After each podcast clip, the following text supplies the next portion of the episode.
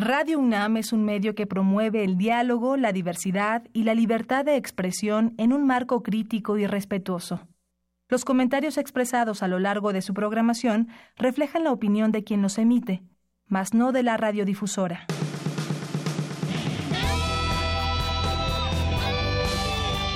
Prisma RU. Relatamos al mundo.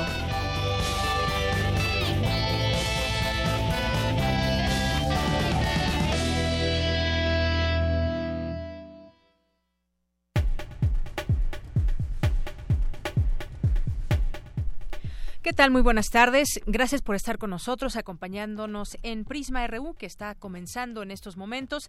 Gracias por su atención aquí en el 96.1 de FM y en www.radio.unam.mx. Bueno, pues hoy vamos a tener un programa con varios temas. Entre ellos está el, eh, lo que dice la Corte o lo que pretende la Corte, que debemos aquí ampliar y ser muy claros en ello, porque pues la Corte podría avalar revisiones sin orden judicial, cateos incluso domiciliarios, pero vamos a analizarlo desde el punto de vista legal, por qué sí, por qué no, y platicaremos con el doctor Miguel Carbonel, que es experto en estos temas, investigador del Instituto de Investigaciones Jurídicas de la UNAM y coordinador del área de Derecho Constitucional de la Unidad de Extensión Académica y Proyectos Editoriales del mismo instituto. Y además, pues vamos a tener aquí hoy que es miércoles esta mesa con estudiantes Vamos a platicar con tres de ellos, uno del posgrado de la Facultad de Derecho y dos más de la FES Acatlán. Es un tema que nos interesa conocer a detalle. ¿Qué es exactamente lo que se discute, lo que pretende avalar la Corte? ¿Por qué?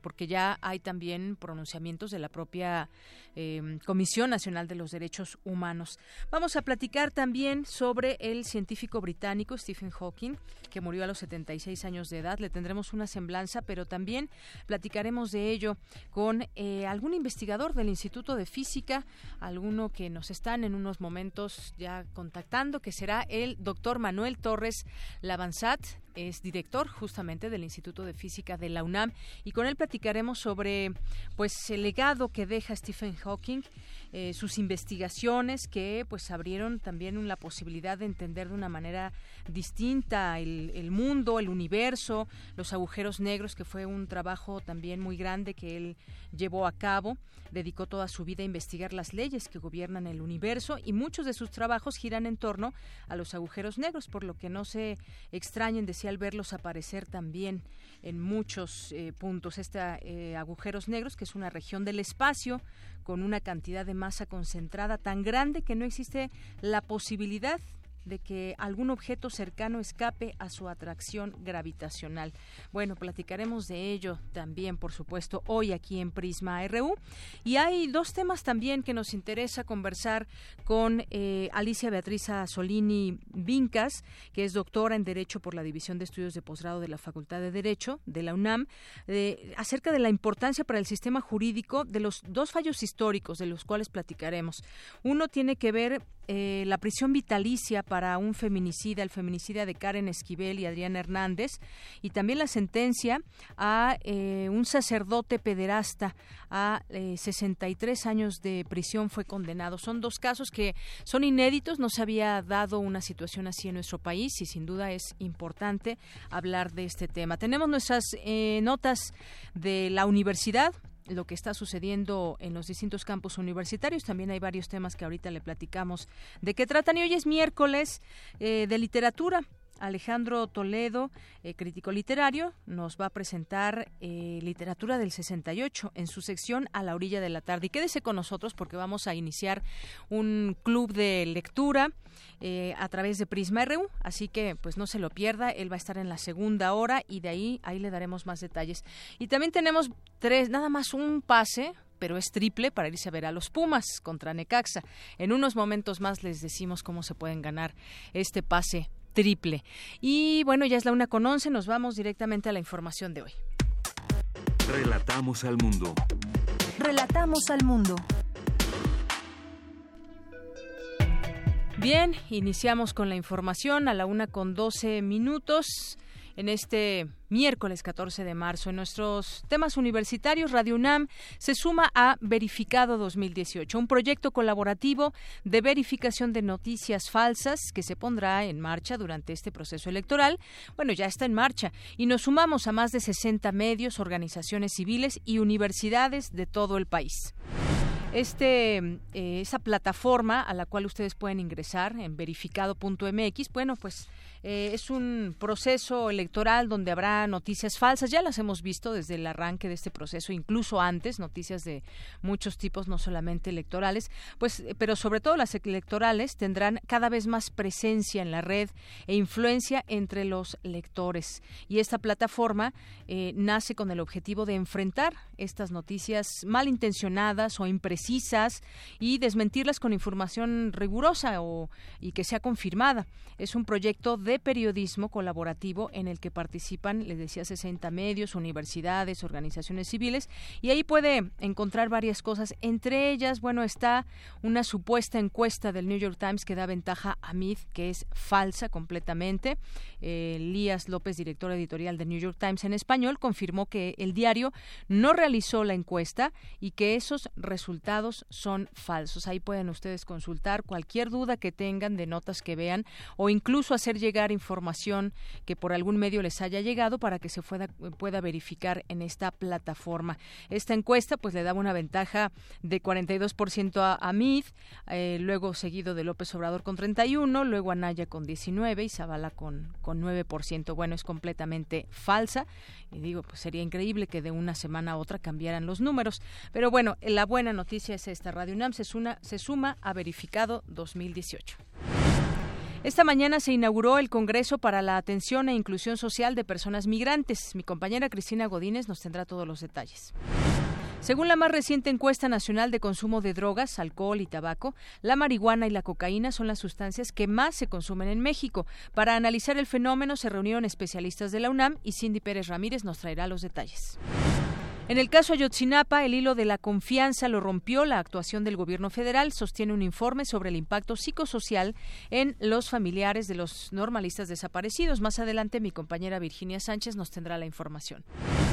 Y en temas nacionales, la Procuraduría General de la República no ejercerá acción penal en contra del exgobernador de Chihuahua, César Duarte, por los delitos de operaciones con recursos de procedencia ilícita y bancaria. El Procurador General de Justicia Capitalino, Edmundo Garrido, informó que el del 23 de febrero a la fecha han sido detenidas 42 personas en las inmediaciones de Ciudad Universitaria por venta de drogas. Organizaciones e integrantes de la sociedad civil exigieron a la Cámara de Diputados justificar la elección de Arturo Orsi, David Colmenares y Ángel Trinidad como candidatos a ocupar el cargo de auditor superior de la Federación.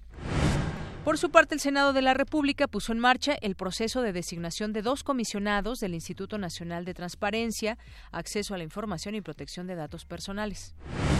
Luego de que venció el plazo para aclarar irregularidades durante la gestión de Rosario Robles en la sede Sol, la Auditoría Superior de la Federación presentó 24 denuncias ante la PGR ni más ni menos. Y ante los millones de pesos perdidos, entre comillas, que recaudaron fondos privados para los damnificados, la Comisión de Derechos Humanos de la Ciudad de México prevé solicitar acciones para que sean transparentados y todos los damnificados también así lo piden y lo exigen, al igual que toda la sociedad. En la última fase para validar las firmas de los aspirantes independientes, el Instituto Nacional Electoral detectó irregularidades y determinó revisar el 100% de los registros. El candidato presidencial panista Ricardo Anaya acusó que al PRI de acusó al PRI de enviar grupos de choque para agredirlo en el aeropuerto esta madrugada venía de Alemania y bueno, pues ahí le pidieron que retirara su candidatura. En tanto, el aspirante priista José Antonio Mid nombró a Sergio Alcocer como coordinador de proyectos regionales. En temas de economía, el Departamento de Justicia de Estados Unidos emitió un requerimiento de información a la cementera Cemex respecto a las operaciones de su planta en el departamento de Antioquía, en Colombia. En temas internacionales, hoy que se cumple un mes del atentado en una escuela secundaria en Parkland, Florida, miles de estudiantes salieron de sus aulas en varias ciudades de Estados Unidos para recordar a las 17 personas que perdieron la vida en el tiroteo. Reino Unido expulsará a 23 diplomáticos rusos en represalia por un ataque con un agente nervioso en contra de un exagente doble ruso, informó la primera ministra Teresa May.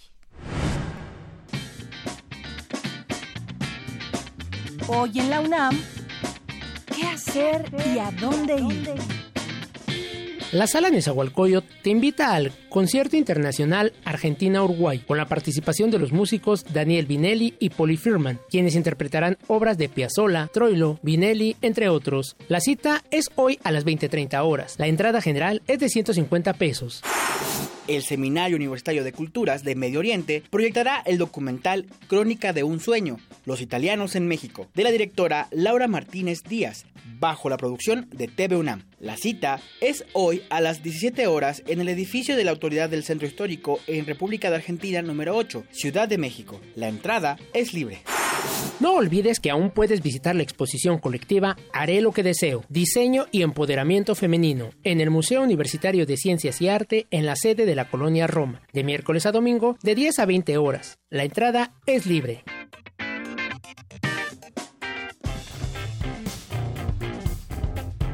Campus RU. Una de la tarde con 18 minutos y vamos a empezar en nuestro campus universitario con esta nota de mi compañera Cindy Pérez Ramírez, porque según la más reciente encuesta nacional de consumo de drogas, alcohol y tabaco, eh, que se realizó entre 2016 y 2017 por parte de la Secretaría de Salud Federal, la marihuana, la cocaína, son las sustancias que más se consumen en el país. Para analizar el fenómeno se reunieron varios especialistas de la UNAM y Cindy nos tiene la información que ahí se generó. Adelante, Cindy, buenas tardes. Deyanira, muy buenas tardes a ti y al auditorio de Prisma RU. A raíz de los recientes acontecimientos violentos que se dieron en varias partes de nuestro campus, es necesario reflexionar sobre el problema de la legalización o no de las drogas, sobre los mitos y realidades acerca de los daños a la salud que provocan. Durante la mesa redonda Drogas, Legalización o Escandalización, celebrada en el Centro de Investigaciones Interdisciplinarias en Ciencias y Humanidades de la UNAM, la académica del Instituto de Fisiología Celular, Herminia Pasante Ordóñez, dijo que el problema con las drogas es la adicción, que se presenta como una respuesta del cerebro para tener los neurotransmisores en el lugar en que se necesitan. Y de pronto el cerebro se da cuenta que le está llegando de fuera algo que no solo trabaja como su neurotransmisor, sino mejor que el neurotransmisor. Entonces, ¿qué hace? Se confía en que eso le va a seguir llegando y ya no hace su tarea, ya no hace los neurotransmisores. Bueno, no sabemos, sabemos muy poco de, de, lo que, de los mecanismos cerebrales de la adicción. ¿Qué sucede con la adicción? Pues que en la corteza prefrontal se sobreestima el, el, el placer obtenido por la droga. Se dice, acuérdate que qué maravilloso era como el mundo cambiaba, como te sentías extraordinariamente bien con, con, el entorno. Se minimiza el daño producido. No es cierto, no hacen tan mal las drogas. Por ejemplo, en el caso de cannabis, en los adultos solo uno de cada diez tiene adicción. ¿Por qué?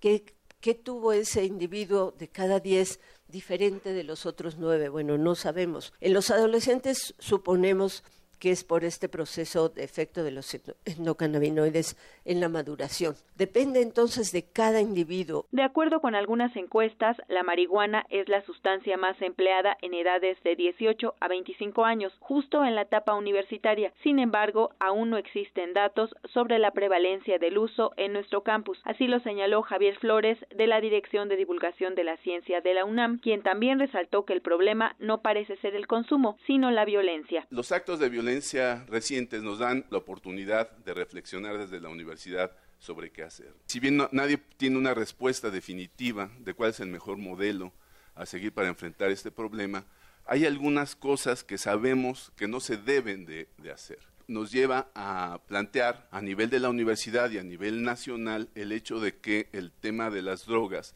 no debe ser enfrentado con las fuerzas militares, las fuerzas eh, policíacas, necesitamos hacer más investigación en la universidad, por ejemplo, en temas no solamente desde el punto de vista eh, médico o neurofisiológico, que sí es muy importante que se realicen, sino también desde el, desde el punto de vista de las ciencias sociales, es que la universidad debería de proponer a nivel de todo el país la legalización de la marihuana recreativa, ¿no? Porque eso resolvería un montón de problemas en la universidad, en el país, por supuesto, y en la universidad, por ejemplo. De Yanira, una vez más, la UNAM analiza las problemáticas que aquejan a la sociedad, pues como se ha señalado anteriormente, la universidad es un reflejo de ella. Hasta aquí mi reporte. Muy buenas tardes. Gracias, Cindy. Muy buenas tardes. Bueno, ahí las cifras, ahí los análisis también al respecto de este tema del que tiene que ver con el consumo de las drogas. Vamos ahora con mi compañera Cristina Godínez. Inauguran el Congreso para la Atención e Inclusión Social de Personas Migrantes. Adelante, Cristina. Así es, Deyanira. Este Congreso tiene el propósito de reflexionar sobre las condiciones de vida y los desafíos que enfrentan las personas, grupos y colectivos de muy alta vulnerabilidad y es organizado por la Escuela Nacional de Trabajo Social. Escuchemos al doctor Leonardo Lomelí Vanegas, secretario general de la UNAM. México, lo sabemos, es un país de migrantes. Miles, cientos de miles, emprenden cada año un camino lleno de peligros hacia el septentrión. Ese norte que hoy más que nunca, en voz de líderes racistas y xenófobos, amenaza la búsqueda de una vida digna. Pero justamente la coyuntura actual nos exige pensarnos también como un país de retorno y refugio de migrantes. Por un lado, hace mucho que no considerábamos la posibilidad de recibir cientos de miles de repatriados y por consiguiente no estamos aún bien preparados ni el gobierno ni la sociedad. A ese respecto, hay que decir que la Universidad Nacional ha llevado a cabo un gran esfuerzo por otorgar todas las facilidades posibles a los Dreamers que quieran incorporarse a la educación superior. La doctora Leticia Cano, directora de la Escuela Nacional de Trabajo Social, dio cifras sobre la migración. Alrededor de 12 millones de mexicanas y mexicanos residen en el extranjero, más del 95% de ellas y de ellos en Estados Unidos, aunque según estimaciones del Consejo Nacional para Prevenir la Discriminación en el año 2015, la cifra superaría los 36 millones de personas al incluir a sus descendientes. La migración, también datos oficiales, según INEGI, obedece a causas diferenciadas. Si se analiza, por ejemplo, desde la perspectiva de género, podríamos citar que nueve de cada diez mujeres se desplazan para reunirse con sus familias, trabajar o estudiar, mientras que ocho de cada diez hombres lo hacen para buscar mejores oportunidades de remuneración o de trabajo. En tanto, la doctora Luciana Gandini, coordinadora del seminario, dijo que el tema migratorio es un fenómeno que muestra lo cambiante que es la realidad social. Y por eso nos exige, como investigadores, defensores de derechos de las personas migrantes, hacedores de políticas públicas, entender este nuevo y desafiante y cambiante escenario migratorio. Por eso me parece un gran acierto que en el título de este Congreso estén dos palabras claves que es la de refugiados y repatriados. Quizás son palabras que hace muy pocos años atrás no hablábamos de eso en la academia. ¿no? Nos muestra que eh, nos preocupábamos mucho por los connacionales que se iban y de a poco hemos tenido que preocuparnos por los que regresan y por aquellos que nos están solicitando un ingreso bajo condiciones de protección internacional. México tiene una gran tradición como país de recepción de personas en condición de refugio y la realidad actual exige nuevamente un compromiso en ese terreno. Deyanira, este es mi reporte. Buenas tardes. Gracias, Cristina. Muy buenas tardes. Un tema que estará en eh, la discusión de los debates, el de la migración también. Ahí estaremos atentos a lo que digan en su momento los candidatos. Por lo pronto, pues la información que surge desde la UNAM, pues siempre abona a todo este panorama. Bien, le tengo una invitación, una invitación muy importante y que seguramente les puede atraer porque se van a dar algunas becas. Diplomado, materialidad inestable, diálogos entre lenguaje, arte y ciencia. A partir del martes 14, es decir, desde, desde hoy, hasta el miércoles 21 de marzo serán otorgadas cinco becas a las primeras cinco personas que se inscriban al diplomado. Para conocer el porcentaje de las becas y las facilidades de pago hay que comunicarse al 5622 6986, extensión 2503, o pedir informes en difusión-isue, con doble i, isue, arroba unam mx o info arroba universo de letras punto mx No se pierdan esta última oportunidad de participar. Estas becas eh, no excluyen las facilidades de pago, así que pues ahí está. Vamos a compartir en redes sociales también esta información para que puedan tener eh, ahí todos los el teléfono, el correo, eh, la página a la cual se puedan comunicar.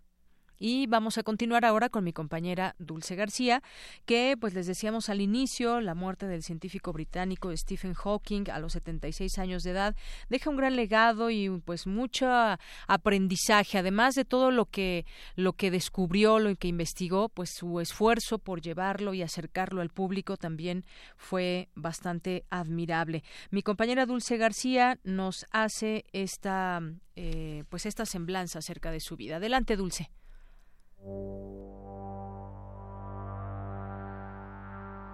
La humanidad es tan insignificante si la comparamos con el universo que el hecho de ser un minusválido no tiene mucha importancia cósmica.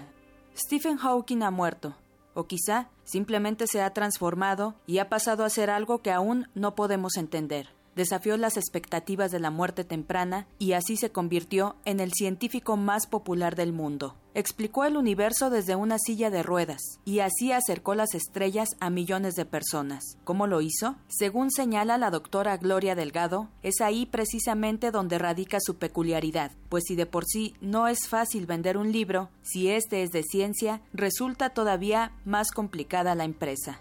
Sobre todo lo que me llama la atención es que además de ser un gran divulgador, o sea, conseguir que la gente compre libros sobre eh, los temas de los que él hablaba, ¿no? Como el universo en la cascada de nuez, o que realmente yo cuando lo compré y lo empecé a leer, al principio no entendía absolutamente nada y me sorprende que haya vendido tantos ejemplares, ¿no? Y que a la vez eh, sea un gran científico. Einstein se equivocaba diciendo que Dios no juega a los dados con el universo. Considerando la hipótesis de los agujeros negros, Dios no solo juega a los dados con el universo, a veces los arroja a donde no podemos verlos. Hawking pasará a la historia por su trabajo sobre los agujeros negros y por intentar unificar las grandes teorías de la física del siglo XX, la de la relatividad y la de la mecánica cuántica. Sus hipótesis se encuentran en obras como Breve Historia del Tiempo, del Big Bang a los agujeros negros, publicado en 1988 y convertido en el libro de ciencia más vendido de la historia, o bien en el universo en una cáscara de nuez. A los 22 años le fue diagnosticada una esclerosis lateral amiotrófica. Los médicos le dieron solo dos años de vida, pero vivió 54 más. La enfermedad lo dejó en una silla de ruedas incapaz de hablar salvo a través de un sintetizador de voz. Se redujo el control de su cuerpo a la flexión de un dedo y el movimiento de los ojos. Sin embargo, pareciera que esa misma enfermedad lo convirtió en una suerte de superhéroe de la ciencia, símbolo de las infinitas posibilidades de la mente humana más allá del cuerpo. En enero de 2014 presentó un polémico artículo defendiendo que no existían los agujeros negros, al menos que no existían de acuerdo con cómo se habían entendido hasta entonces. Un agujero negro es un lugar de gran densidad y energía. La teoría decía que a partir de un punto la energía, la luz, no podría escapar a su gravedad. Hawking argumentó en cambio que sí podría, que no existía un horizonte de sucesos, esto es, un punto de no retorno, sino un horizonte aparente. Así, el agujero negro contendría la energía durante un tiempo antes de dejarla escapar, y al atreverse a cuestionar a los incuestionables, a Einstein, por ejemplo, Hawking se convirtió en un icono que amalgamó la cultura popular y la ciencia, a manera de una estrella del cine o del rock, demostrando así lo que algún día expresaría. Las personas tranquilas y silenciosas son las que tienen las mentes más fuertes y ruidosas. Para Radio UNAM, Dulce García. Muchas gracias a mi compañera Dulce García por esta semblanza de Stephen Hawking. Y sigamos platicando del tema. Ya tengo en la línea telefónica al doctor Manuel Torres Lavanzat, el director del Instituto de Física de la UNAM. Doctor, bienvenido a este espacio de Prisma RU de Radio UNAM. Eh, muchas gracias, eh, buenas tardes, es un placer para mí. Gracias. Muchas gracias, doctor. Pues sigamos platicando sobre Stephen Hawking. Sí, claro. Porque, pues sin duda, todo lo que ha generado en temas científicos ha sido pues un punto de encuentro, un punto de seguimiento para muchas otras investigaciones. ¿Cuál podría destacar usted que, que ha sido pues el legado más importante? Digo, aquí hemos comentado algunas cosas, pero sin duda desde su perspectiva como, como físico me gustaría conocer al respecto.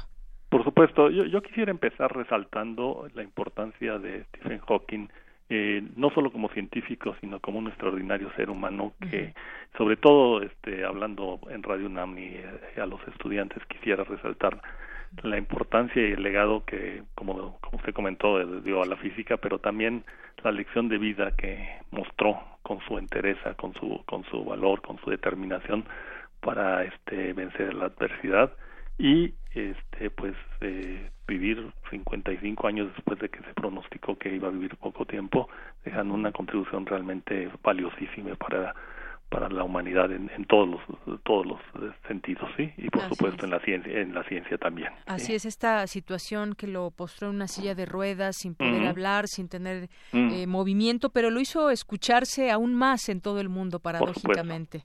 por supuesto porque tenía además de todo una extraordinaria personalidad aun cuando de pronto no podía hablar. Déjame decirle que yo tuve la fortuna de, este, yo estuve en Inglaterra y escuchar una una una o dos pláticas de él, dos pláticas, era era extraordinario, realmente era una fue una una una gran oportunidad escucharlo, este escucharlo porque en esa ocasión, a diferencia de lo que pasó después que ya no podía este, ningún sonido, este en esa ocasión todavía emitía sonidos y sus estudiantes lo entendían y las conferencias él él emitía esos sonidos y los estudiantes la, la traducían, digamos, al, lenguaje entendible para los demás. Fue una, una realmente experiencia extraordinaria y una vez que empezaban a explicar la, la ciencia que él hacía fue realmente algo fascinante.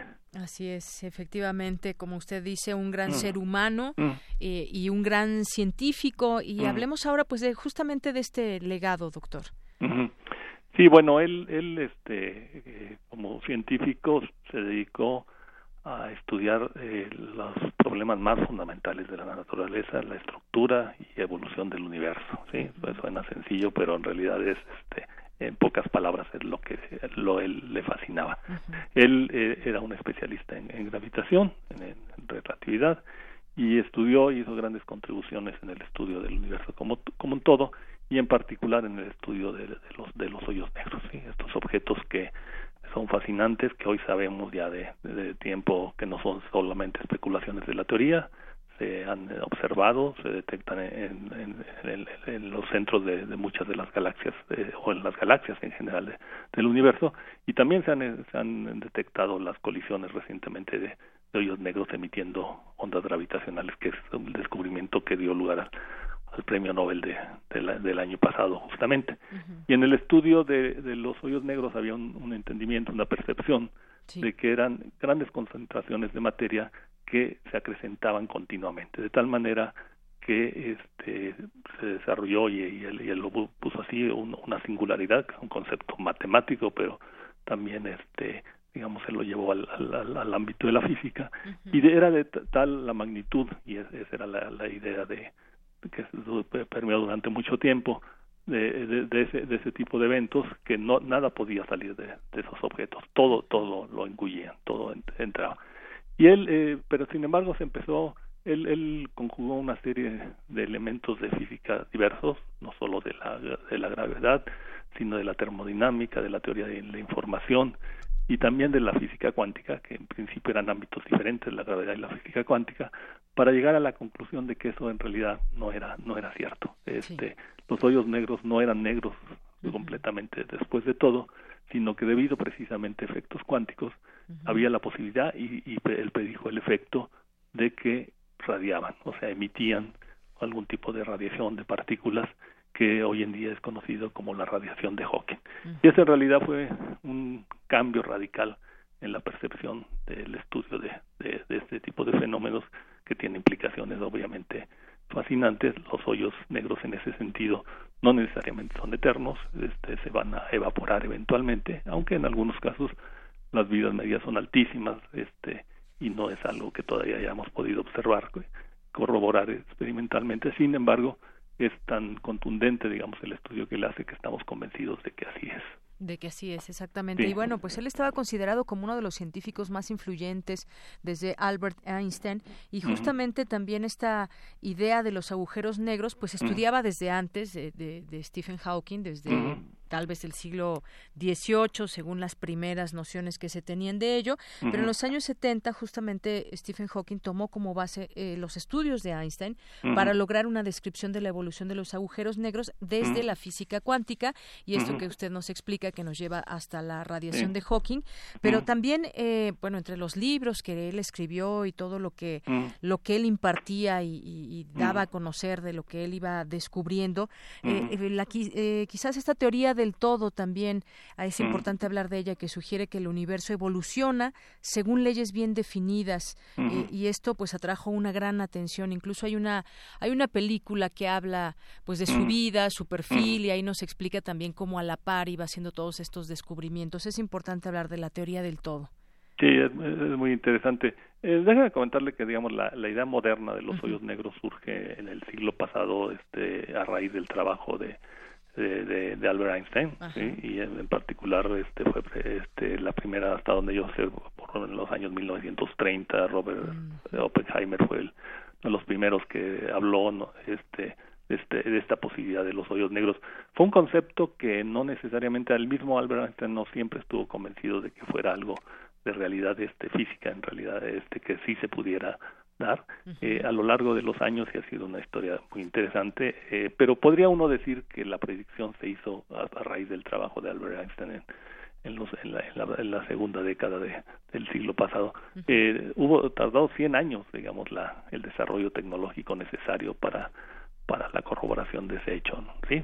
eh, pero sí, tal y, y como dice, aparte de esos trabajos, eh, Stephen Hawking eh, estaba convencido de que el avance que él preveía en la ciencia, en los, en los problemas que le interesaban, iban a salir de hacerse grandes preguntas. Y, y en realidad, pues él sí este, especuló de que debería haber una teoría del todo, que, que en base, y varias veces él consideró que se estaba cercano, digamos, a llegar a esa teoría, que el conocimiento de la física que se había eh, logrado y este pues iba a permitir pronto tener un conocimiento de una teoría del todo.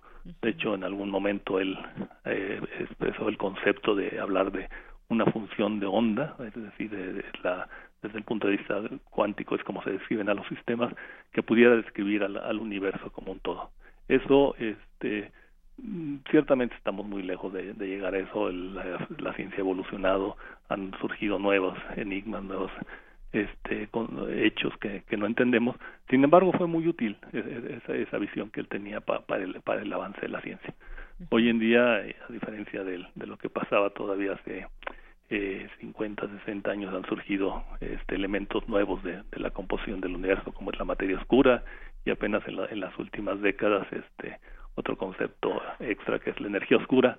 Y entonces, bueno, pues eso aleja, digamos, esa posibilidad de tener siquiera cercanamente una teoría del todo. Sin embargo, fue sumamente útil y realmente eh, dio lugar a, grandes desarrollos y, y, concepciones muy interesantes el, que él planteara esas posibilidades como un posible producto de, de, la reflexión del ser humano sobre, sobre nuestro universo. Es, es realmente algo fascinante y habla, digamos, de la estatura de realmente de un gigante intelectual como, como fue Stephen Hawking. Así es. Y bueno, pues muchas de, de sus frases que ahora son recordadas y que nos dejan también mucho, mucho sentido. Hay que recordar en el, año antepasado, 2016, dijo que debemos eh, abandonar la Tierra en 100 años y bueno, pues hacía declaraciones de pronto muy escandalosas, pero que tenían también su sentido de ser y con esa inteligencia que lo caracterizaba, pues nos hacía eh, pues repensar qué pasaría o qué pasará en, en algunos años en el mundo. Una pregunta que nos hacemos desde la pregunta del origen del universo que siempre nos eh, nos llena de, curiosidad hasta pues cuándo se terminará el mundo, ¿no? Es muy importante también reflexionar acerca del, futuro, sin decir que está uno completamente de acuerdo. Creo que son son este eh, preguntas, son este, dudas, son inquietudes que son realmente muy justificadas, ¿no? de, una u otra manera la, la Tierra eh, como lugar para vida no, no va a existir para siempre, ¿no? Entonces, si las escalas son de cientos de años o miles de millones de años, este, seguramente en algún momento el, ser humano se va a tener que plantear eh, la, la, disyuntiva de, de, migrar hacia otro hacia otros planetas hacia otros este lugares donde donde habitar no y bueno pues él lo, lo planteó y, y, ciertamente es muy relevante preguntarnos si el ser humano no está haciendo lo necesario para que por lo menos esto se retrase lo suficiente como para tener los desarrollos tecnológicos que nos permitan eventualmente eh, atemperar o resolver eh, esos problemas que se pueden plantear, ¿no? Sabemos que con las cuestiones de el daño que se está haciendo eh, al, al, ambiente, pues eso podría acelerarse en la cercanía de, esos eventos que no queremos que sucedan, ¿no? Pues sí, ciertamente fue muy importante.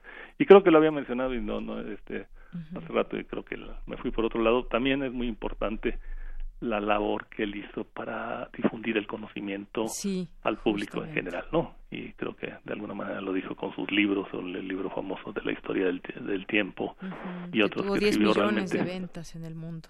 Sí, sí, un récord en lugar. Su presencia en, lo, en, la televisión, en, los programas este cómicos, inclusive, pues es algo realmente, eh, yo diría, conmovedor, algo muy muy importante, porque hizo que, que fuera eh, esa figura que, que ahorita estamos este eh, pues lamentando su, su pérdida pero también este la estamos reconociendo y la estamos este, este enalteciendo digamos este a través de este, de este este recordarlo, ¿no? Claro, y, todas estas, eh, pues estas teorías y todo este conocimiento, pues ahí queda porque nos deja mucho conocimiento que ah. pues eh, quedó también en libros, pero también nos deja con con muchas preguntas de, de lo que sigue y seguir investigando lo que lo que él en algún momento descubrió. Ahí no para el movimiento en el universo, pues es continuo y seguramente se irán descubriendo otras cosas con el paso de los años. Por supuesto, las este los problemas y, temas de estudio en la ciencia y en, este tipo de ciencia en particular que le interesaba, que tiene que ver con la cosmología, con el entendimiento del universo como un todo, pues ahí siguen y hay realmente este, un gran trabajo que hacer, una gran cantidad. Y bueno, seguir las enseñanzas y, y las lecciones que él dejó obviamente van a, a ser muy importantes para los investigadores actuales y las futuras generaciones, sin, sin lugar a dudas.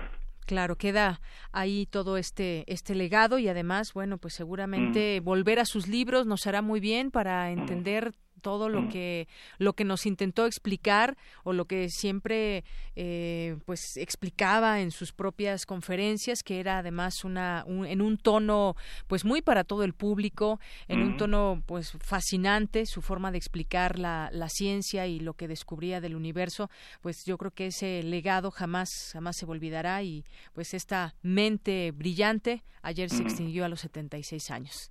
Pues sí, difícil, este, como decía, lo, lo lamentamos, pero también este, nos da gusto reconocer la enorme contribución sí, de, de, un, de un personaje que no solo en el ámbito de la ciencia, sino como ser humano era un tipo excepcional, sin lugar a dudas. Claro, y algo que pues también, y no hay que perderlo de vista, también ah. desde la UNAM la ciencia pues tiene un, ah. una, eh, pues muchos estudios, pero además también esa gana de difundirlo, de, divulgar la ciencia, que es muy importante, no debemos de perder de vista. Tenemos excelentes eh, físicos, por ejemplo, gente dedicada completamente a la ciencia, que de, también con un lenguaje mucho más eh, claro para quienes no estamos inmersos en ese mundo, pues nos explican qué sucede en torno a la ciencia. Eso tampoco lo perdemos de vista y pues desde la UNAM muchas investigaciones también de las cuales platicamos de pronto pues tienen que ver con, con la ciencia y el observar el universo y el observar el mundo.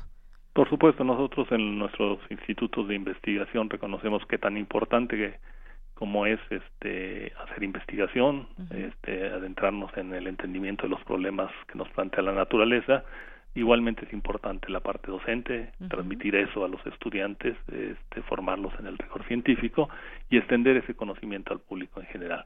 Entonces, hoy en día tenemos eh, en todos los, los este, centros, institutos, facultades de la universidad eh, eh, excelentes programas de divulgación, de difusión, de acercamiento hacia la comunidad. Y obviamente, pues sí, hacemos una invitación continua a que se acerquen a las actividades que tenemos, que consulten las páginas web de, de las diferentes instituciones, en particular la, la del Instituto de Física, donde frecuentemente tenemos actividades muy diversas, algunas son conferencias muy especializadas, pero también tenemos conferencias, eventos dirigidos al público en general y hay una invitación este, eh, constante para que se acerquen, para que nos sigan, para que hagan preguntas, para que envíen mensajes, para tener este, la posibilidad de, cumplir con esta misión que también obviamente es fundamental. Muy bien. Pues doctor Manuel Torres Lavanzat, un gusto haber platicado con usted aquí en Prisma RU de Radio UNAM.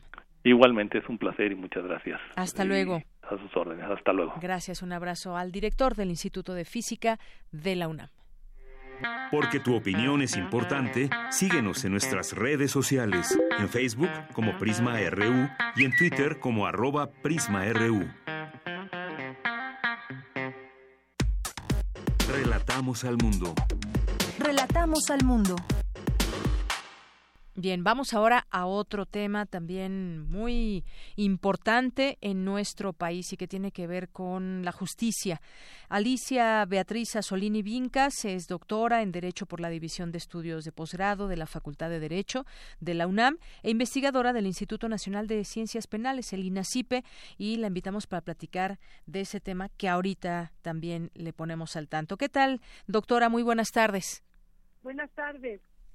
Doctora, bueno, pues platicar sobre este tema de eh, la importancia para el sistema jurídico de los fallos históricos de prisión vitalicia y eh, por una parte tenemos este caso del feminicida de Karen Esquivel y Adrián Hernández, eh, una sentencia también al sacerdote pederasta a 63 años de prisión, dos puntos o dos sentencias que pues son históricas en nuestro país y creo que también tiene mucho que ver pues la propia justicia que se empuja desde distintos ámbitos y que se exige también para que se haga justicia a todas eh, las víctimas de algún delito a los familiares que quedan y que siguen luchando porque por lo menos se haga justicia en los casos. Sí, efectivamente, fue precisamente en el día de hoy en estas dos noticias de dos sentencias como paradigmáticas, digamos, ¿no? yo lo que resaltaría es eh, la importancia de las condenas, o sea, más allá de los de la cantidad de años a los que se condenen. Eso es, lo más importante es que no haya impunidad.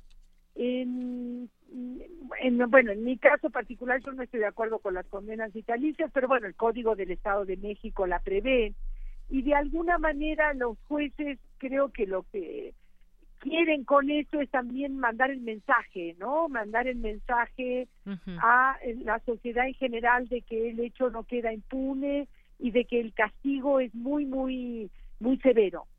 Sin embargo, este, yo insisto, más allá de la severidad del castigo, aunque en vez de pena vitalicia le hubiera puesto 70 años, que es lo mismo, digamos, porque de todas maneras no tendría derecho a salir de prisión, lo importante es que estos hechos se sancionen.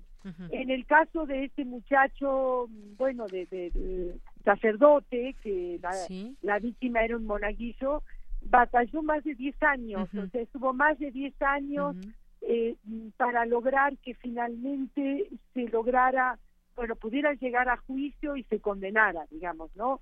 Y realmente yo creo que si lo hizo fue por la por el apoyo que tuvo de, de asociaciones no gubernamentales, de la propia Comisión de Derechos Humanos del Distrito Federal, en fin, este habla de que fue la víctima la que tuvo que poner mucha insistencia para que esto se lograra. Digo, estamos felices de que se haya logrado. Lo ideal sería que de ahora en adelante estos casos eh, fluyan este, mucho más, digamos, ¿no? Este, pues podrían hacerse de manera más ágil. Mm. En el caso del feminicidio, no, realmente fue un caso que, que sí, está bien, hubo fue un año que duró el juicio oral, pero bueno, no comparado con lo otro, este, fue, en fin, mucho menos, ¿no? yo creo que debemos valorarlo, digamos, no más allá de que los penalistas tenemos idas y vueltas, ay, a mí no me gustó esto, lo otro, en fin, pero debemos valorar estas dos condenas, creo que eh, la sociedad mexicana necesita este tipo de mensajes, este, de que sí hay justicia, de que sí se castiga, ¿no? Este, porque precisamente creo que una parte que nos afecta mucho es la falta de credibilidad en el sistema, ¿no? Claro. Este, y de sentirnos así que para qué denunciamos si no pasa nada entonces bueno estos casos digo no no han sido fáciles pero se lograron. Entonces a ver, perdimos a, la doctora. En un momentito más recuperamos la comunicación. Bueno, pues seguir hablando de este caso en, el tema de el cura acusado de pederastia. Eh, pues sí, estuvo 10 años en esta, en esta lucha. Se sentenció a 63 años de prisión al ex sacerdote católico.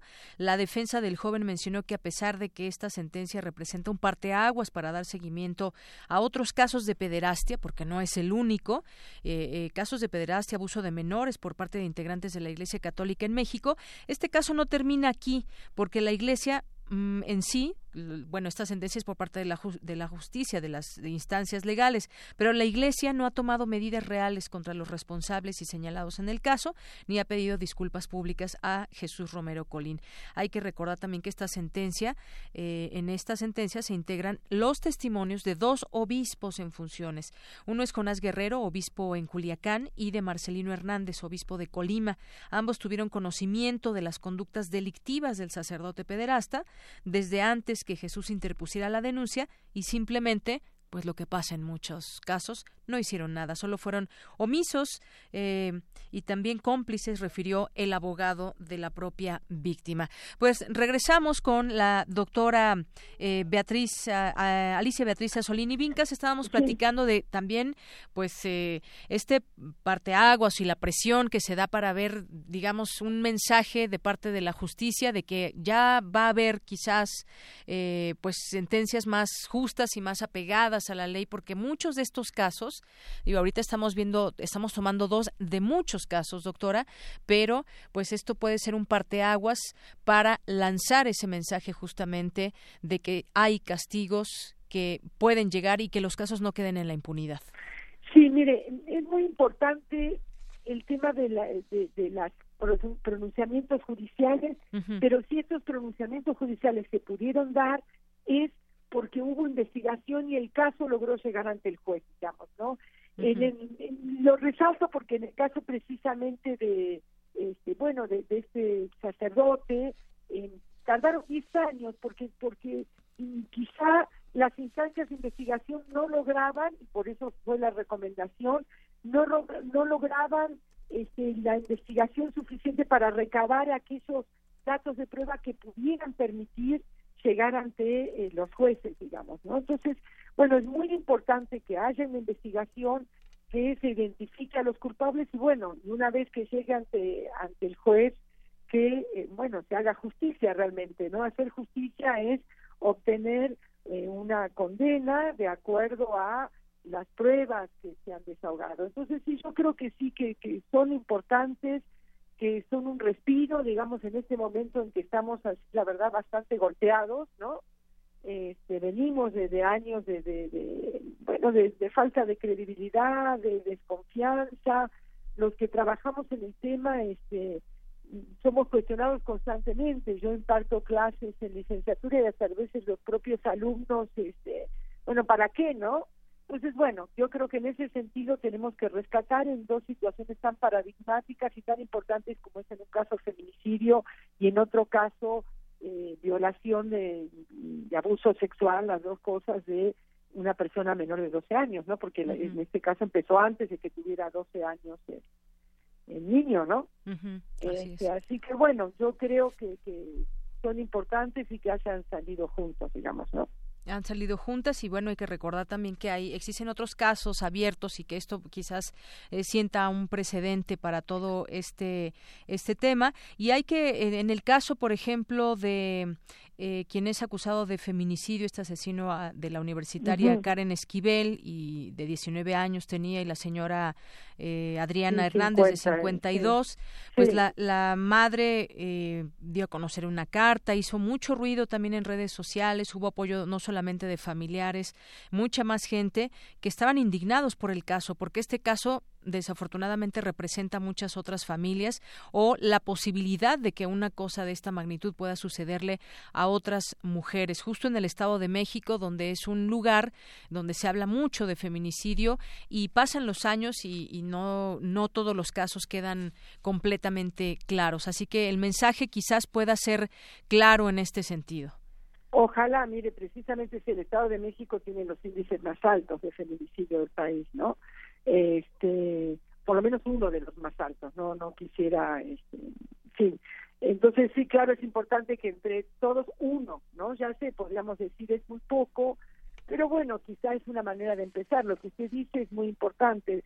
Lamentablemente también es cierto que para que estos casos hayan digamos, eh, no sé si concluido, pero avanzado con éxito, porque quizá todavía falten algunas otras instancias, no los, no, este, aparentemente son, estas son sentencias de primera instancia, pero han tenido que requerir del impulso de los medios, del ustedes en ese sentido son muy importantes, este, porque de alguna manera en fin, son presiones válidas que la sociedad ejerce y necesarias para que esto marche, digamos, ¿no? Para que esto poco a poco este, las instancias de procuración e impartición de justicia dimensionen la necesidad de eh, actuar con eficiencia y con eficacia, ¿no? Claro. Eh, entonces, bueno, eh, no sé, yo creo que desde todos los ámbitos, desde la academia, desde los medios, con responsabilidad, por supuesto, en todos los casos, ¿no?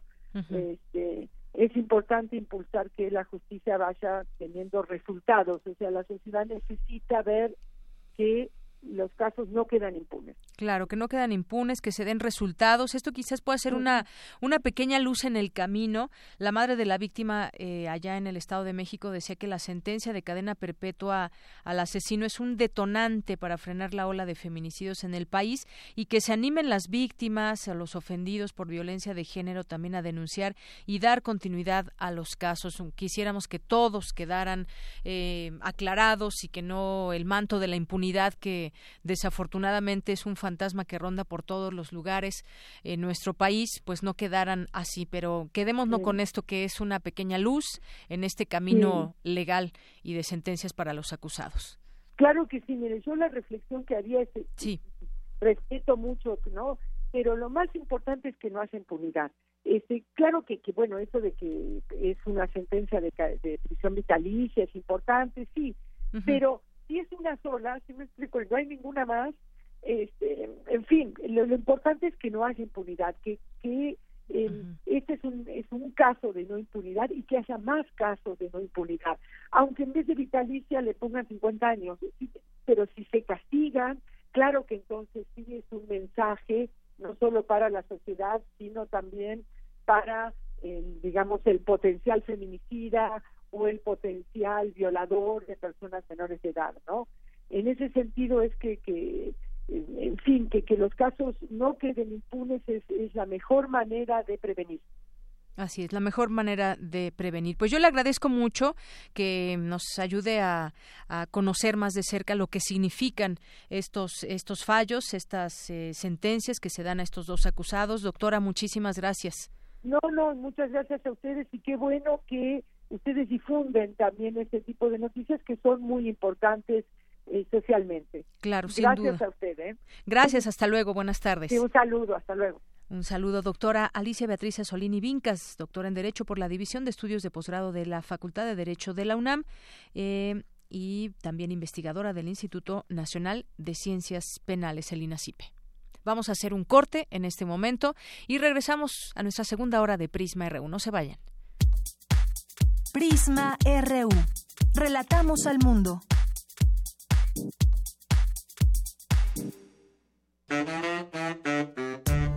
La Escuela Nacional de Trabajo Social y Radio UNAM presentan Vida cotidiana, Sociedad en Movimiento.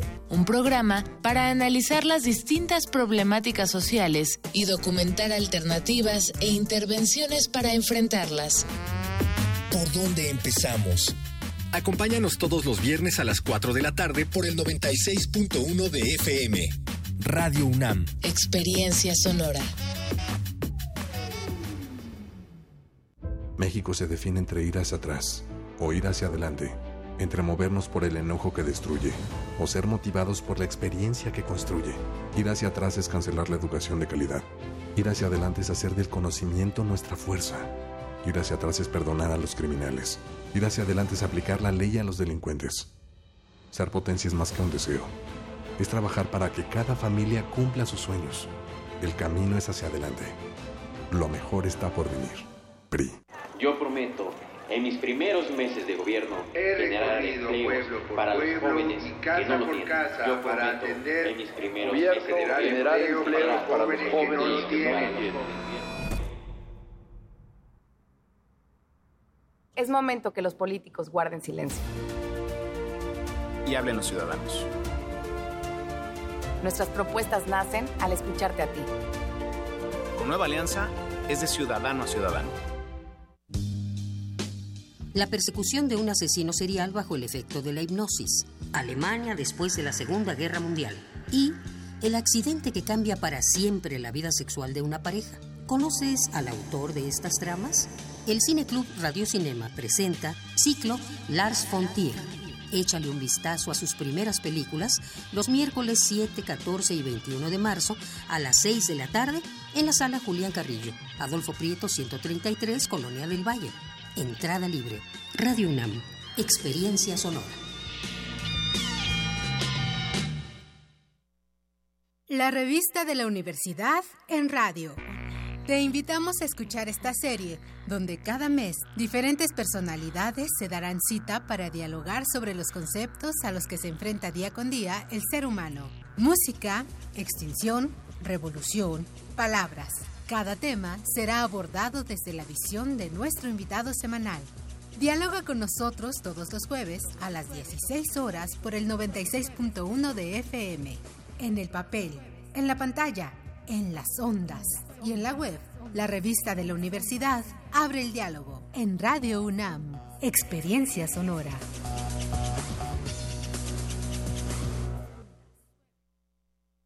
Y seguimos con la transmisión del partido más aburrido de la historia. Los jugadores están dejando todo en la cancha, pero todo. ¿Y la afición? Parece que estuvieran en una biblioteca. No ha llegado ni el que barre la cabina. ¿Qué está pasándote, México? Este encuentro no dura 90 minutos. Dura 6 años para jefe de gobierno y 3 años para alcaldes. A participar, Ciudad de México. Este 2018, las elecciones las hacemos todas y todos.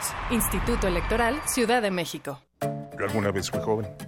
Y aunque los tiempos han cambiado, quería lo mismo que tú. Yo a tu edad tenía las mismas ganas que tú de hacerme escuchar. Nunca dejé de participar. Esta es la primera vez que puedo votar y lo haré para no dejárselo a otros. Gracias a ellos, hoy puedo elegir. Nuestra libertad también se debe a su esfuerzo. Nos toca aprovechar estas elecciones para decidir lo que queremos para nosotros y para México. Yo voto libre. INE. En la UNAM se escriben historias de éxito. En Fundación UNAM hacemos que estas historias sean posibles ya que becamos anualmente a más de 68 mil universitarios. Súmate 5340-0904 o en www.funam.mx. Contigo hacemos posible lo imposible. Queremos escuchar tu voz. Nuestro teléfono en cabina es 55 36 43 39. Porque tu opinión es importante, síguenos en nuestras redes sociales, en Facebook como Prisma RU y en Twitter como arroba PrismaRU.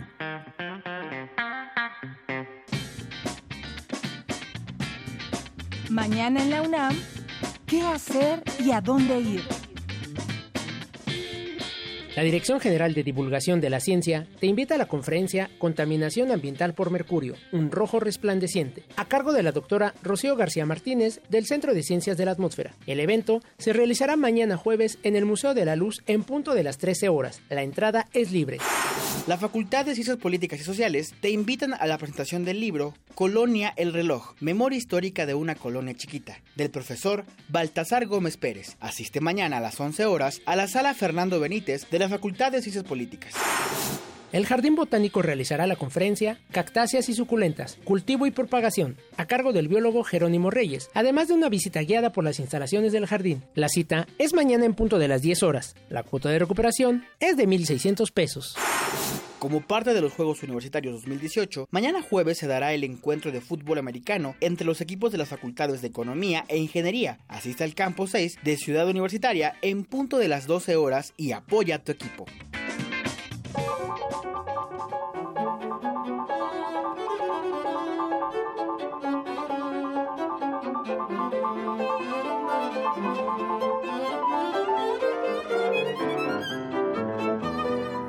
¿Qué tal? ¿Cómo están? Soy Leticia Armijo, compositora, musicóloga y gestora cultural, directora del Encuentro Internacional e Iberoamericano de Mujeres en el Arte, un encuentro anual y este encuentro tiene como temática Seguimos en pie, las mujeres en el arte, seguimos en pie construyendo identidad.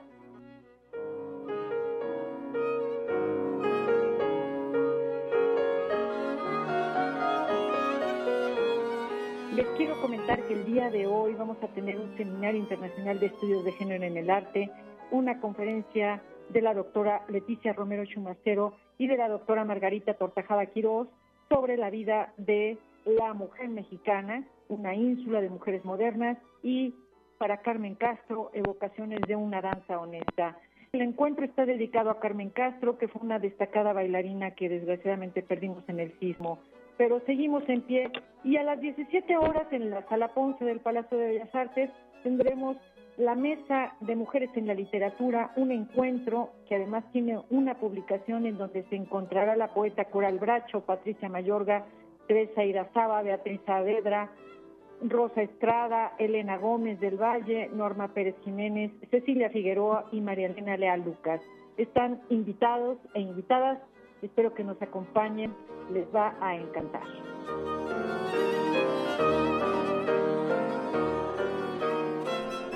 Bien, continuamos. Varias cosas, varias cosas que darle a conocer. La Universidad Nacional Autónoma de México despidió al físico británico Stephen Hawking con un agradecimiento por sus reflexiones sobre el tiempo y el origen del universo, lo que revolucionó la ciencia y la divulgación científica. En su cuenta de Twitter, la UNAM MX, la máxima casa de estudios, destacó hasta siempre Stephen Hawking. Eh, gracias por acercarnos a la ciencia y por demostrarnos que no hay límites para lograr nuestros sueños. Su portal informativo, UNAM Global, también recuerda palabras del mismo astrofísico, quien no permitió que sus limitaciones físicas se interpusieran en la búsqueda de la gran pregunta sobre el origen del universo. Y bueno, tenemos un pase triple para que se vayan a ver a los Pumas el día de hoy. No, no es cierto, mañana.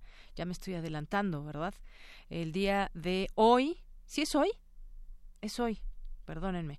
El día de hoy 14 eh, de marzo. Bueno, yo estoy bastante confundida, ¿verdad? Es el día de hoy, miércoles 14 de marzo, a las 9 15. Si nos dicen, si nos dicen, nos llaman al teléfono, pero nos dicen quiénes han compartido de los jugadores camiseta de Necaxa y de Pumas. Nada más es un, solo pase triple y el que nos diga la respuesta correcta, que aquí ya Néstor se sabe todos los nombres de los jugadores que han compartido camiseta eh, con Pumas y Necaxa, la primera persona que nos llame al 55 36 43 69 se lleva este pase triple. Y bueno, pues muchas gracias que continúan con nosotros.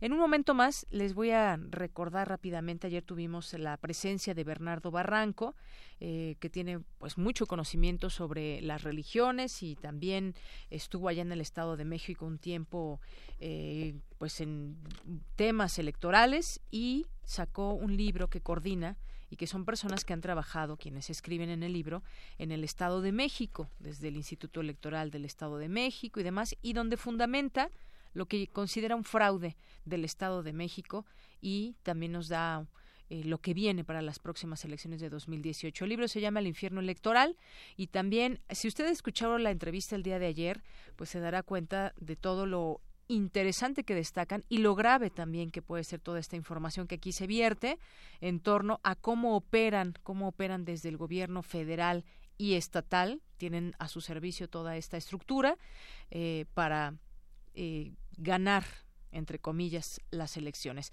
La primera persona que se interesa en el tema, digo, es un, el libro que yo misma leí, tiene ahí algunos subrayados, ustedes disculpen, pero creo que son de esos libros que hay que, que hay que circular.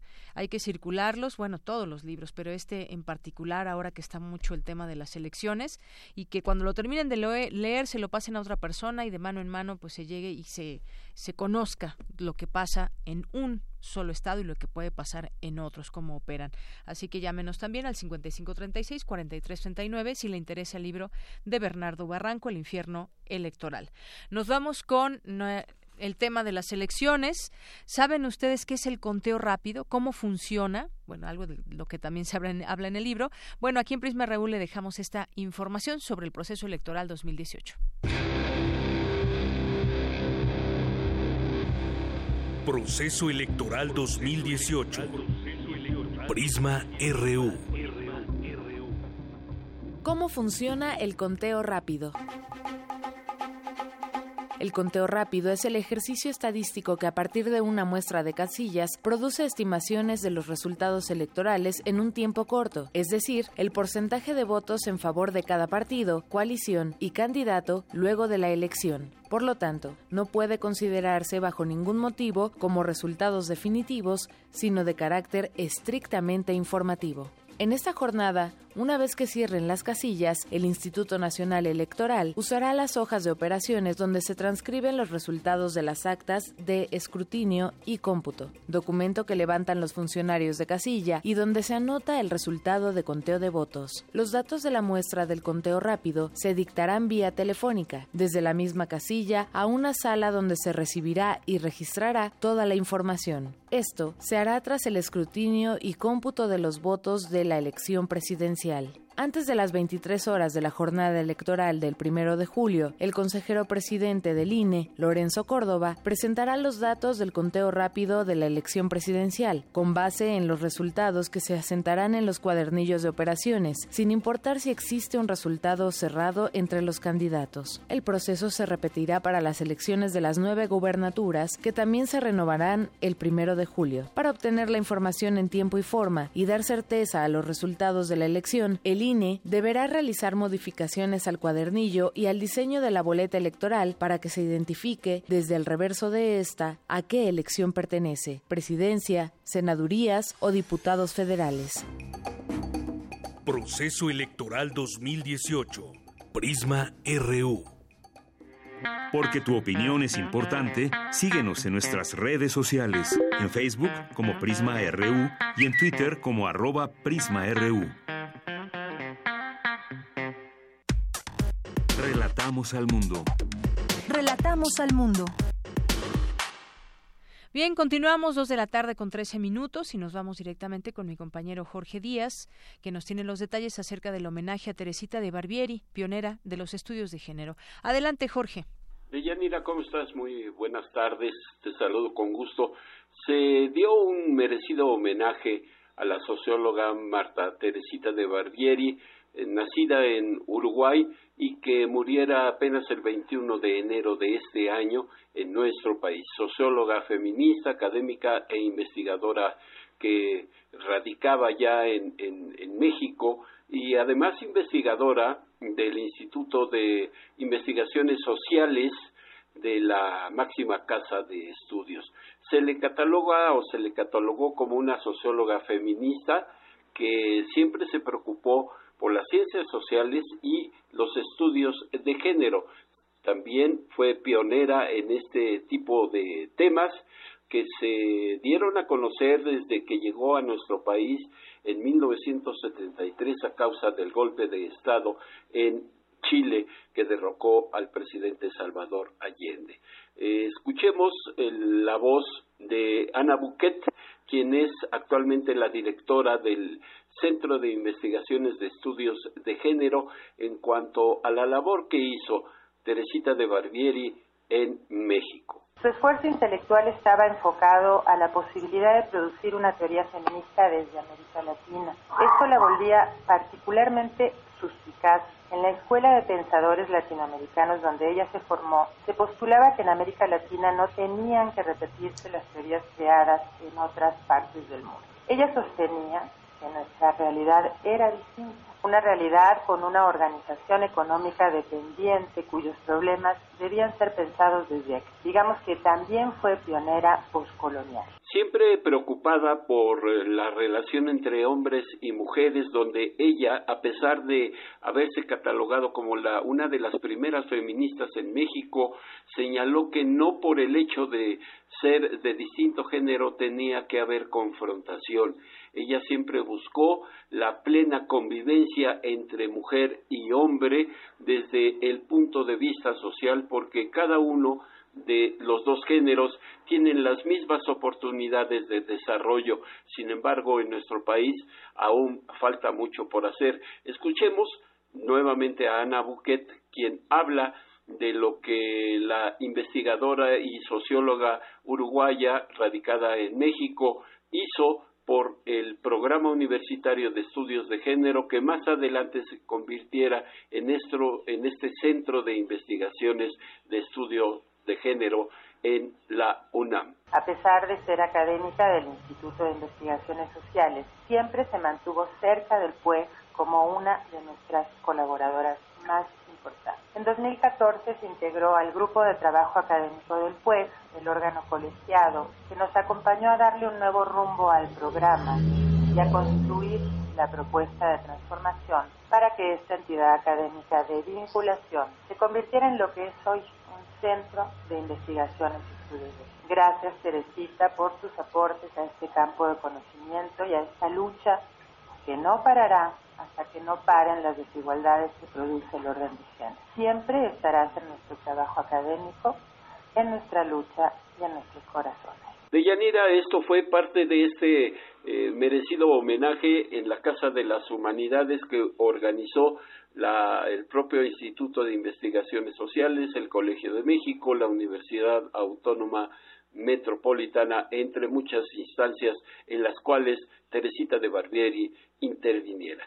Hasta aquí mi reporte. Gracias. Buenas tardes. Gracias, Jorge. Muy buenas tardes. Y bueno, rápidamente les voy a decir quién se lleva el, pase triple del partido de los Pumas. Es César Alberto Peregrina Lucio. Tiene que recogerlo, por supuesto, hoy, aquí en Adolfo Prieto 133, en el Departamento de Información. Y Enrique Anaya Torres se ganó el libro de Bernardo Barranco, El infierno electoral, el fraude del Estado de México y las próximas elecciones de 2018. También pasarlo a recoger a partir de hoy hasta las 6 de la tarde.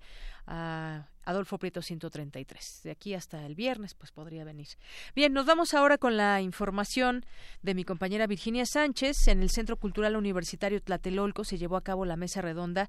Yo solo quería que amaneciera impactos psicosociales del caso Ayotzinapa, al cual estuviste ahí y nos tienes todos los pormenores, los detalles. Vicky, buenas tardes. Hola, ¿qué tal, Deyanira y auditorio de Prisma RU? Muy buenas tardes. Pues así es, al cumplirse tres años, cinco meses de los ataques en Iguala contra los estudiantes de la normal rural de Ayotzinapa, organizaciones de la sociedad civil como Fundar, Centro de Análisis e Investigación, el Centro de Derechos Humanos Miguel Agustín Pro Juárez, el Centro de Derechos Humanos de la Montaña Tlachinolán y Serapasa presentaron en el Centro Cultural Tlatelolco de la UNAM, no fue una mesa redonda, sino que fue el informe Yo solo quería que amaneciera, impactos psicosociales del caso Ayotzinapa. Este informe fue elaborado por un grupo multidisciplinario integrado por cuatro psicólogas, una antropóloga y la colaboración de un equipo médico. Y bueno, les comento al inicio de la presentación de este informe, se contó con la emotiva participación conjunta de Leica Mochan, con su sublime voz que musicalizó la obra del artista Arturo López Pío, quien a través de un proyector de acetatos expone a través de una luz proyectada sobre una pantalla secuencias de imágenes que va realizando en vivo y que en este caso fue el caso de Ayotzinapa y pues sí fue muy emotivo. Y bueno, posteriormente inició la presentación del informe eh, Ricardo Rafael de la Madrid, el director del centro, quien señaló que este informe produce conocimiento, entendimiento y permite darle continuidad a ese proceso individual y social, pues dijo la desaparición forzada de los 43 estudiantes se ha convertido en un dolor no solamente individual, social o nacional, sino dijo un dolor planetario. Y bueno, ahora vamos a escuchar a Aide Pérez Garrido, directora ejecutiva de Fundar, la, asociación que, que, editó y que, que conformó este informe, quien habló sobre el origen del mismo. El informe tiene su origen en las recomendaciones de la CNDH y el Grupo Interdisciplinario de Expertos Independientes, el GIEI. Los informes de este grupo hacen énfasis en la centralidad de las víctimas como motor del proceso de búsqueda de verdad y de justicia. Por ello, parte de sus recomendaciones pretenden dar su justa dimensión al derecho de las víctimas a la atención y a la reparación, entendida esta en su concepción integral, donde la justicia es un componente esencial para que la palabra reparación tenga un sentido dignificante. Asimismo, Aide señaló que este informe nace del dolor y la dignidad de las víctimas en la búsqueda de sus hijos desaparecidos y al mismo tiempo para colectivizar esta memoria y se contagie la esperanza para que exista una verdadera justicia para Yotzinapa y nuestro adolorido México. Por su parte, Jimena Antillón Najilis, coordinadora del informe, dijo que este es un puente que permite mostrar cómo se comunica una experiencia tan traumática y masiva de desaparición que además de, además de los 43, pues también se hizo con otros familiares de personas desaparecidas de otros colectivos. Y ella habló sobre la metodología empleada para conformarlo. Bueno, empezamos a discutir cómo nos eh, acercábamos a esta experiencia y a través de una metodología colaborativa con los familiares y con los diferentes grupos de víctimas nos acercamos para explicar a cada uno de los grupos de víctimas de qué se trataba esto de diagnóstico psicosocial y cómo se hacía. Entonces nos tocó explicar cómo desde la perspectiva psicosocial con la que fue elaborado, la manera en que nos acercamos a los daños es entender que son una reacción normal frente a una situación anormal y también entender cómo estos impactos van más allá de los individuos, afectan también a las familias y a sus comunidades, pero también los impactos del contexto de impunidad y de las mentiras que se han echado a andar para sostener esa impunidad. Y es que de Yanira Auditorio ellos también comentaron que a pesar de que el pasado 2 de marzo el gobierno mexicano se negó en audiencia pública ante la Comisión Interamericana de Derechos Humanos a reconocer este documento, este informe, pues para que lo usara como base para generar otros planes de atención y reparación para las víctimas, pues se negó.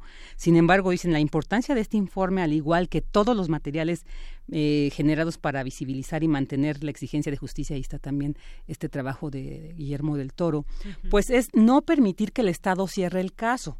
Pues señalan que precisamente con hace unos días la detención de Eric Curiel Sandoval, alias La Rana, es evidente que quieren reciclar la verdad histórica a pesar de que pues está se ha visto que carece de sustento científico. Claro, los padres dijeron que no que no abona en mucho el que se haya capturado a este personaje con todo lo que lo que se tiene. Se habla de que fue uno de los últimos que tuvo contacto con los estudiantes, pero pues ya responden ellos qué, qué es lo que quieren hacer cerrar el caso cuando todavía hay muchas preguntas al respecto. Así es, y dicen, es, esto es, lo que quieren, precisamente, cerrar el caso y ellos dicen no. Y bueno, pues este informe también refleja el sentir de las madres y padres de los 43 normalistas que dicen Además, a pesar de que algunas voces les han dicho, bueno, pues ya vivan el duelo, ¿no? Ya acepten esta, esta pérdida. Ellos dicen, no, pues no podemos vivir el duelo porque no puede haber duelo si no hay certeza de la pérdida, ¿no? Por lo que dicen, seguirán exigiendo principalmente la verdad de lo que pasó con sus hijos aquella noche del 26 de septiembre cuando desaparecieron. Y bueno, pues eh, este informe que tuvo, lo, lo pude obtener aquí físicamente, también lo van a, poder consultar quienes estén interesados, eh, pues escribiendo el correo diana a doble al final, arroba fundar.org.mx. Este eh, informe, pues que consta de 500 523 páginas. Un informe muy completo, muy detallado. Y pues bueno, vale la pena porque además dicen permitirá, ¿no? Así como hacer este estudio y, esta eh, conformación de recabación de, de, estas vivencias, pues no solamente en este caso, pues como ellos señalan, lamentablemente, 30 mil desaparecidos en nuestro país, pues indica que pues documentos como estos son muy útiles, valiosos y necesarios. Claro, varios temas de sin resolver o muchos en este en este país. Imagínate 30.000 historias de desaparecidos. Desaparecidos. Una historia ahí abierta que está pendiente de llegar a su fin, esperaríamos que dejaran de desaparecer personas. Así Muchas gracias, Vicky. Gracias a ti. Buenas, Buenas tardes. Relatamos al mundo. Relatamos al mundo. Internacional RU.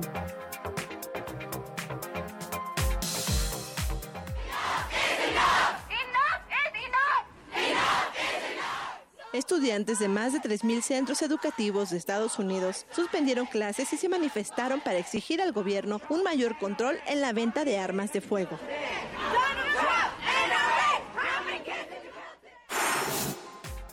El cambio climático podría amenazar en las próximas décadas a la mitad de las especies que habitan en las áreas de mayor diversidad del planeta, concluye un estudio realizado por la Universidad de East Anglia de Reino Unido y la Universidad de James Cook de Australia. En la peor crisis diplomática entre Rusia y Reino Unido en 30 años, la premier británica Theresa May anunció que 23 diplomáticos rusos serán expulsados del país y que ningún representante del gobierno asistirá al Mundial de Fútbol de Rusia el próximo verano, entre otras medidas. Así lo dijo. El Estado ruso fue culpable del intento de asesinato de Skripal y su hija y de amenazar la vida de otros ciudadanos británicos en Salisbury, incluido el detective Nick Bailey. Esto representa un uso ilegal de la fuerza por parte del Estado ruso contra el Reino Unido.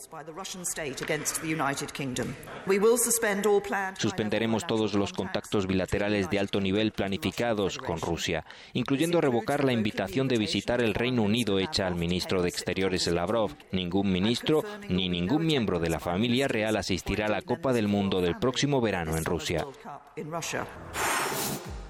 En tanto, Angela Merkel fue investida este miércoles como canciller alemana para un cuarto mandato con el voto de la mayoría absoluta de la Cámara Baja, tras firmar el acuerdo de la gran coalición entre conservadores y socialdemócratas.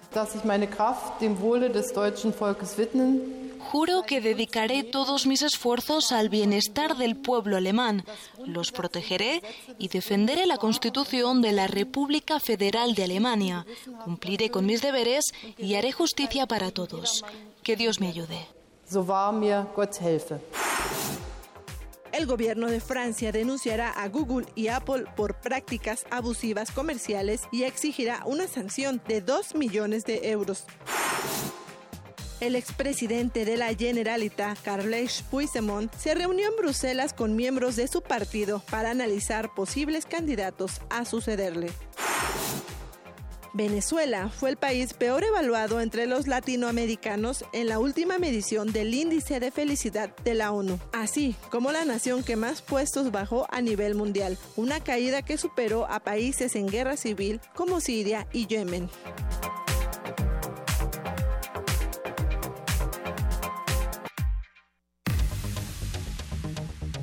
Debate RU. Dos de la tarde con 28 minutos. Gracias por continuar con nosotros aquí en Prisma RU de Radio UNAM.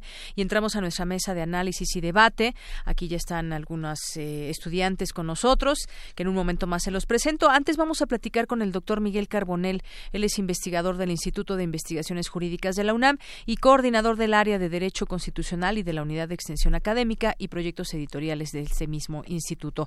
Doctor Miguel Carbonel, como siempre, un gusto saludarle.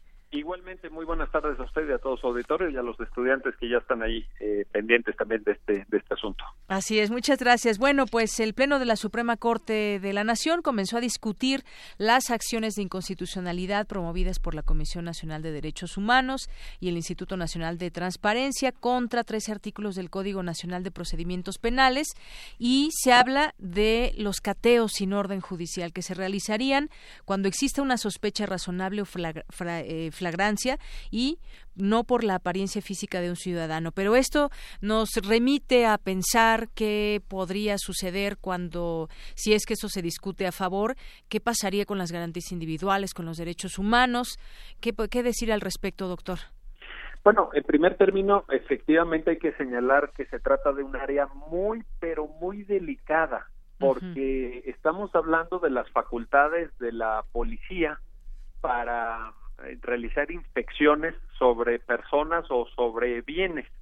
Entonces, pues ahí eh, se trata de un momento en donde hay un potencial de violación de derechos humanos muy, muy grande y en México pues sabemos, sabemos de qué se trata porque pues hay una experiencia, eh, digamos, incluso dolorosa uh -huh. en, en, ese sentido por parte de fuerzas eh, tanto civiles como militares incluso. Eh, en, en, concreto, la Suprema Corte empezó una discusión, que es una discusión todavía no terminada, hay uh -huh, que señalarlo, es una discusión claro. que todavía está en curso. Eh, los días, eh, bueno, empezó el, el, lunes de esta semana. Sí. En el artículo eh, que más se detuvo la discusión fue en el 268 del Código Nacional de Procedimientos Penales, que habla de dos distintos supuestos. Uno, cuando la autoridad realiza una inspección sobre una persona para uh -huh. decirlo en términos muy llanos, muy muy claros, un cacheo, una revisión, nos toca la policía para ver si traemos un arma, si traemos droga, uh -huh. si tenemos algún elemento del delito. Y un segundo supuesto es cuando se da una revisión de eh, nuestras posesiones. Puede ser un portafolio, puede ser una mochila, puede ser incluso un vehículo. Entonces la duda era si, si esta facultad que ya la daba el código, no es que la Corte ahorita la haya inventado ni que la Corte eh, se la haya sacado de la manga. Esto es, está vigente desde el 2014. Es importante señalarlo, es decir, estamos hablando ya de cuatro años. Eh, la pregunta es si esto es o no violatorio de la Constitución mexicana, de los tratados internacionales en materia de derechos humanos. Entonces, la mayoría de ministros, en una votación de ocho contra tres, estimó que sí es apegado a la Constitución y que la policía tiene que tener estas facultades en aras de preservar la seguridad pública, eh, particularmente en el supuesto de una investigación criminal. Es decir, la, policía de pronto está investigando que en tal colonia o en tal calle ha habido una serie de robos, eh, de robos a transeúnte, de robo a vehículo, y decide eh, pues realizar una inspección a, la, a una persona que vaya por ahí transitando o decide detener un vehículo para ver qué trae en la cajuela ese vehículo o quiénes están a bordo de ese vehículo, porque pudieran tener relación con una investigación que se está llevando a cabo.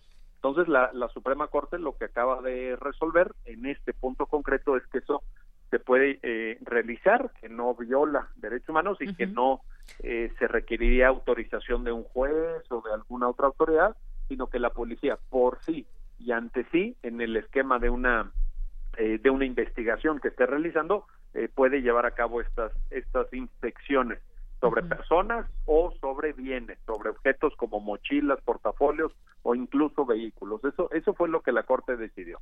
Así es, es lo que la Corte decidió y que justamente ahí se centra esta, esta discusión porque para allá se perfila avalar estas eh, normas del Código Nacional de Procedimientos Penales y ellos dicen quizás a su favor eh, que si existe una sospecha eh, razonable o flagrancia y no por la apariencia física de un ciudadano, pero sabemos desafortunadamente, digo, lo tenemos apenas en el caso del joven estudiante que todavía pues no sabemos si se ha recuperado no y que hay muchas preguntas, pues de pronto sucede que la fuerza bruta pues llega y, pues prácticamente eh, viola los derechos de las personas, justamente lo que decía, doctor.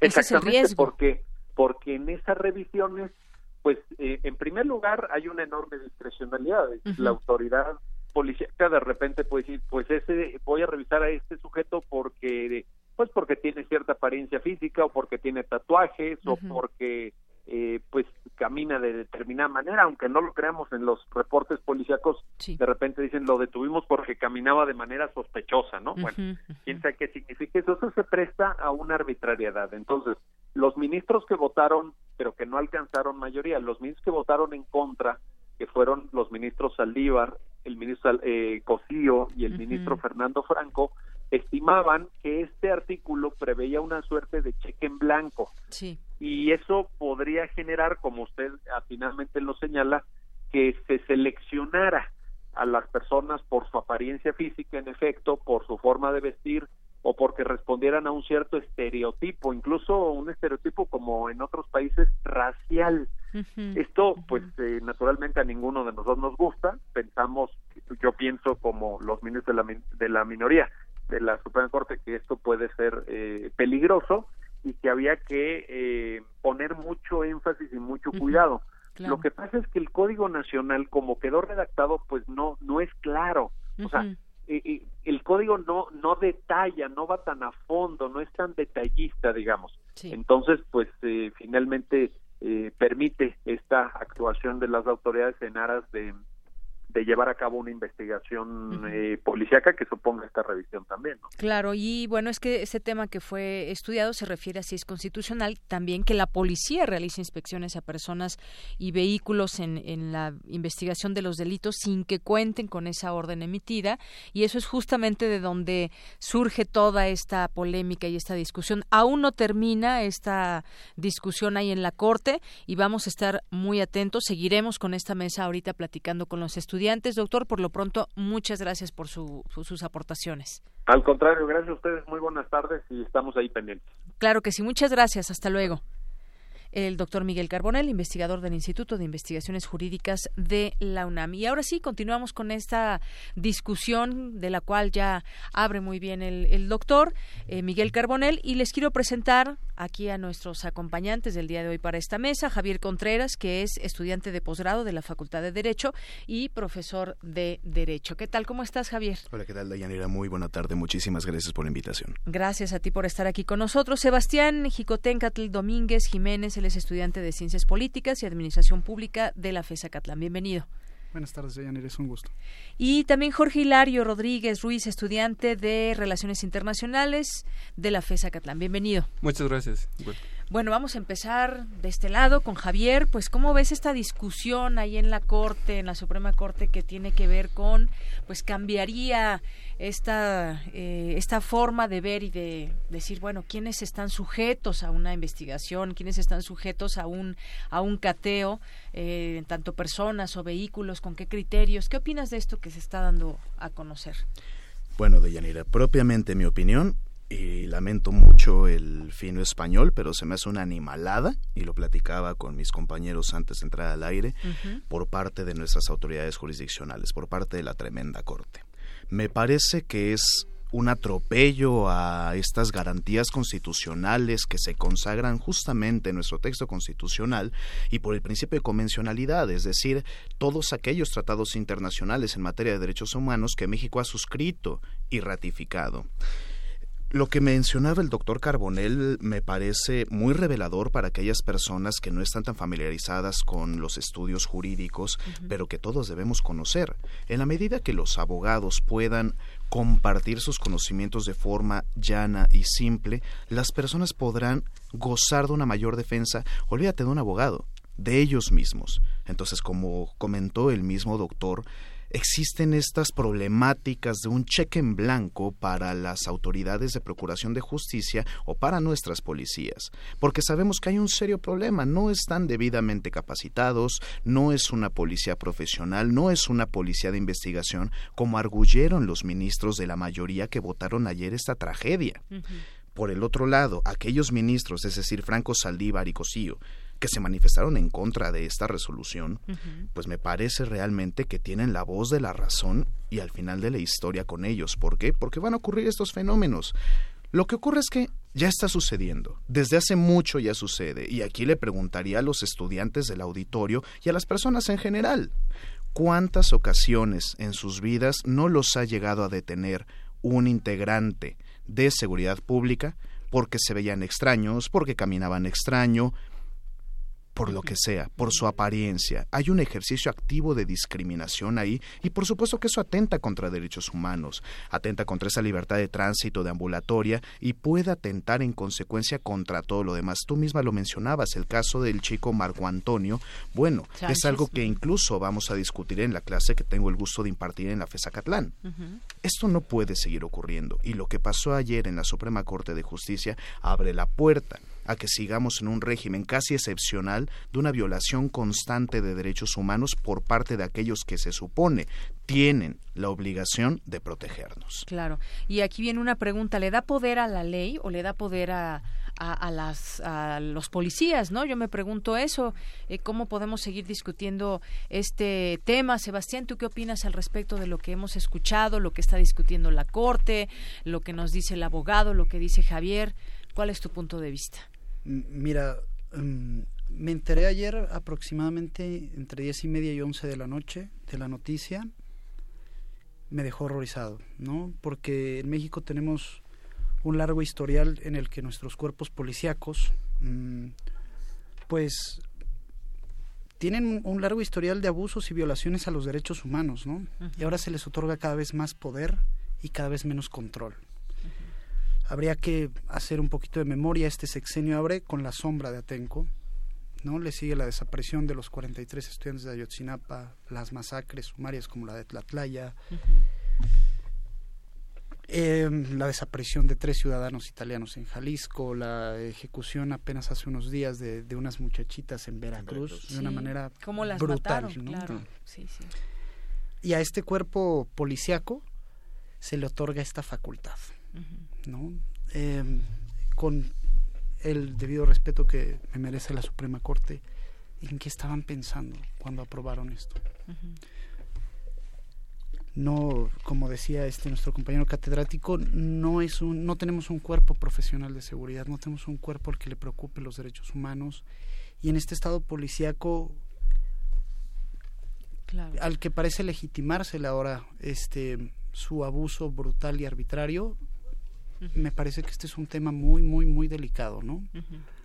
Probablemente, y esto lo digo muy a título personal, es tal vez más delicado que el seguimiento de las elecciones mismas, porque puede ser trascendental, ¿no? Para cada uno de nosotros. Claro. Y bueno, quizás lo que lo que más nos admire es justamente que la experiencia nos rebasa. ¿Y por qué lo decimos? Estos ejemplos solamente son un puñado de ejemplos de lo que podemos hablar en todo el país. Hay muchos casos en cada lugar y creo que la experiencia nos rebasa. Por eso es que nos admira tanto eh, esta discusión, en qué sentido se está enfilando, porque ahí están pendientes también los derechos humanos diciendo, bueno, pues estamos pidiendo que no, no sea de esa manera, porque pues eh, cómo se han violentado los derechos por parte de, de policías.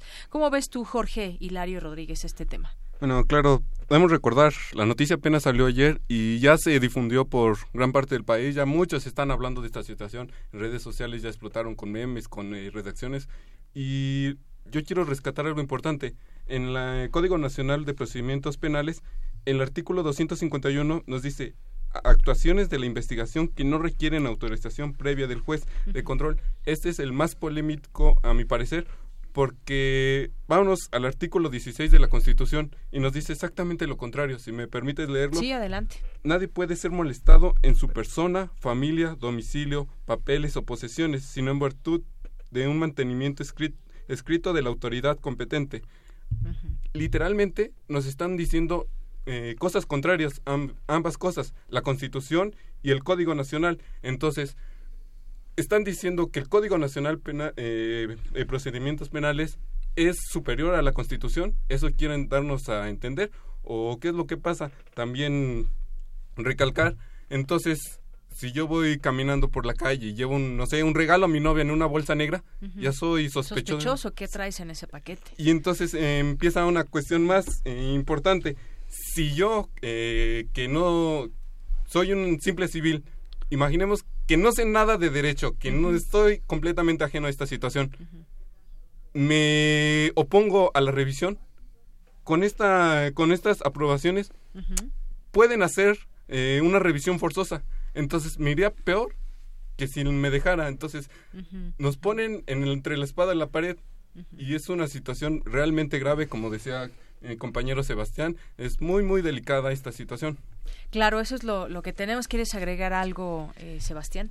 Sí, es que, bueno, van a proceder bajo una sospecha razonable. Ajá, ¿qué significa? A ver, cuéntenme, una eh, sospecha razonable. entonces los policías, eh, para actuar, se basarán en dos criterios que tienen la subjetividad y la ambigüedad. Pero conociendo la manera de actuar de los cuerpos de seguridad de nuestro país, puede ser por una parte discriminatorio, ¿no? Racista, clasista, como ya señalaba el doctor Carbonell, en cualquier sentido, ¿no? Pueden ver a alguien a quien por su tremenda ignorancia crean que por venir de un estrato social bajo va a ser un narcotraficante, un delincuente o si lo vende un estrato social alto, le podrían sembrar cualquier cosa y extorsionarlo, que es una práctica muy común de nuestras de, de, las autoridades policiales en este país, ¿no? Por eso creo que a todos nos ponen en un estado de alerta. Claro porque todos sabemos de lo, hasta dónde son capaces de llegar algunos de estos elementos. Estaríamos entonces, gracias Sebastián, estaríamos Javier entonces ante un retroceso, porque ya nos leía aquí el compañero el artículo de la Constitución donde señala que expresamente tiene que ser con alguna orden judicial que pueden tener acceso a una revisión eh, de las personas eh, que estén en la calle. Esto podría, estamos hablando de un retroceso de las leyes de la Constitución o cómo, cómo lo ves? Bueno, Deyanira, esto me hace pensar en la pregunta que planteaste hace rato. ¿Se está empoderando a la autoridad, a la ley o qué está, qué está ocurriendo? La ley se supone que faculta a las autoridades. Nosotros ciudadanos estamos permitidos hacer todo aquello que no tengamos prohibido. Pero las autoridades deben hacer única y exclusivamente aquello para lo que la ley les faculta. Entonces, más allá de esa pregunta y en este retroceso del que hablas, pues sí podríamos estar en presencia de tal, porque este tipo de autorizaciones son abiertamente inconvencionales, es decir, atentan contra esos tratados internacionales en materia de derechos humanos. Este es un debate que tenemos desde el arraigo, ¿se acuerdan?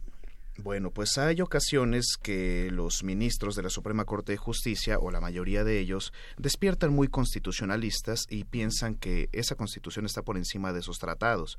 Y no necesariamente. Hay que revisar también nuestro texto constitucional y seguramente habrá debates pendientes todavía acerca de ello esta, este aval que otorgó la Suprema Corte de Justicia ayer a lo que dice el Código Nacional de Procedimientos Penales, temo decir que sí se encuentra dentro de los límites de la Constitución. Esta es una interpretación. Este tribunal máximo de nuestro país es el encargado de interpretar el texto constitucional y si por esa mayoría de votos ellos determinan que es así, va a ser así. Entonces, ¿Podemos hablar de un retroceso? Por supuesto que sí, porque violenta esa garantía de tránsito, esa garantía constitucional, ese derecho humano. Pero, en la medida que este criterio de la Corte permee poco a poco en el Poder Judicial, pues vamos a encontrarnos entonces con el desagradable suceso de que cada vez que los policías vean que alguien camina extraño, se viste a su criterio mal o le resulta sospechoso con esa duda fundada, supuestamente, pues podrán meter o llevarse con ellos ante un juez de control a cualquier individuo que vaya caminando por las calles lo que tiene que hacer una cultura democrática es imponer límites a las actuaciones del Estado y respetar las libertades fundamentales de los individuos, de las personas. Y con lo que ocurrió ayer en la Suprema Corte, por supuesto que estamos en presencia de un retroceso. ¿Hay esperanzas? Sí, claro que hay esperanzas, porque por la cantidad de votos con la que esto fue aprobado, no se convierte en un criterio obligatorio para todo el Poder Judicial de la Federación pero sí se convierte en una guía orientadora para todos aquellos juzgadores que eventualmente se encuentren en presencia de un caso como este. El presidente de la Suprema Corte de la Justicia lo declaraba ayer esto se tiene que revisar caso por caso. Ese en todo caso sería la esperanza. Y Cosillo en contrapartida dijo, sí, pero nos van a llover amparos ahora de esta determinación. Entonces, bueno, es un retroceso, sí, sí lo creo. ¿Se puede hacer algo? También se puede hacer algo todavía. Muy bien, pues muchas gracias. El tiempo lo tenemos ya encima. Me gustaría que en un minuto cierren su participación. Yo les haré una seña cuando ya estén próximos a terminar el minuto. Eh, ¿con, qué, ¿Con qué cierras, con qué concluyes, Jorge Hilario? Bueno, eh, es importante recalcar que este es un un debate que se ha venido dando desde 2014 es cuando se empieza a debatir este Código Nacional de Procedimientos Penales. Se vuelve a retomar en 2016 y ahora en 2018 se vuelve eh, algo más importante, eh, próximo al veto, bueno, al, a la no aprobación de la Ley de Seguridad Interior por parte de la Suprema Corte de Justicia. Entonces da interpretaciones a muchas eh, posibles actos que quieren cometer el Estado en sí. Entonces, debemos retomar eh, una idea objetiva en cuanto a sí o en cuanto a no. Muy bien, muchas gracias, eh, Jorge. Sebastián, ¿con qué cierras? Bueno, dada la situación de seguridad nacional que vivimos, la, descomposición del tejido social, sí se le tiene que otorgar a la policía un margen de acción. Pero hay que recordar que estamos en un Estado democrático de derecho y ahí se deben tener controles diversos para frenar los abusos policiales que en este país son reiterados, ¿no? Creo que me quedaría con eso. Y, y esperando una reacción, una reacción pacífica y ordenada de la sociedad para recordarle a la Suprema Corte de Justicia de la Nación que ahora somos potencialmente presas, ¿no? De abusos policiales y de abusos, de violaciones potenciales de derechos humanos. Muy bien. Muchas gracias, Sebastián. ¿Con qué cierras, Javier? Bueno, a mí me gustaría hacer un llamado a todos los estudiosos de las ciencias sociales y en específico del derecho a que sigamos teniendo un debate en materia de derechos humanos. Para muchas personas parece ya una materia superada después de la reforma constitucional de 2011 donde lo añadimos como título primero de nuestra Constitución. Creo que hoy podemos entender que para nada es un debate cerrado, que México es un país abiertamente violentador de derechos humanos que vivimos, como bien mencionaba nuestro compañero, en un esquema de violencia terrible y por eso tenemos productos abominables como la Ley de Seguridad Interior, que dicho sea de paso, se va a resolver su constitucionalidad en esa misma Suprema Corte de Justicia. Y ojalá con ese criterio con el que ayer han resuelto esta problemática no sea el mismo con el que resuelvan esas controversias constitucionales, porque si no, ¿en qué clase de Estado constitucional y democrático de derecho nos encontraríamos? Hay que defender los derechos humanos de forma irrestricta, a cabalidad y todo el tiempo. Muy bien, pues yo les agradezco mucho que hayan estado con nosotros esa visión universitaria crítica ante situaciones que nos agravian y que no hay que no hay que perder la voz y no hay que perder el momento para hablar de ello. Muchas gracias, Javier Contreras, estudiante de posgrado de la Facultad de Derecho y profesor de Derecho. Muchas gracias. Muchas gracias a ti, Deyanira. Sebastián Jicotencatl Domínguez, eh, estudiante de Ciencias Políticas y Administración Pública de la FESA Catlán. Gracias, Sebastián. Muchas gracias, Deyanira. Y muchas gracias, Jorge Hilario Rodríguez Ruiz, estudiante de eh, Relaciones Internacionales de la FESA Catlán. muchas gracias por la invitación. Bueno, con esto concluimos la mesa de debate y análisis. Relatamos al mundo. Relatamos al mundo.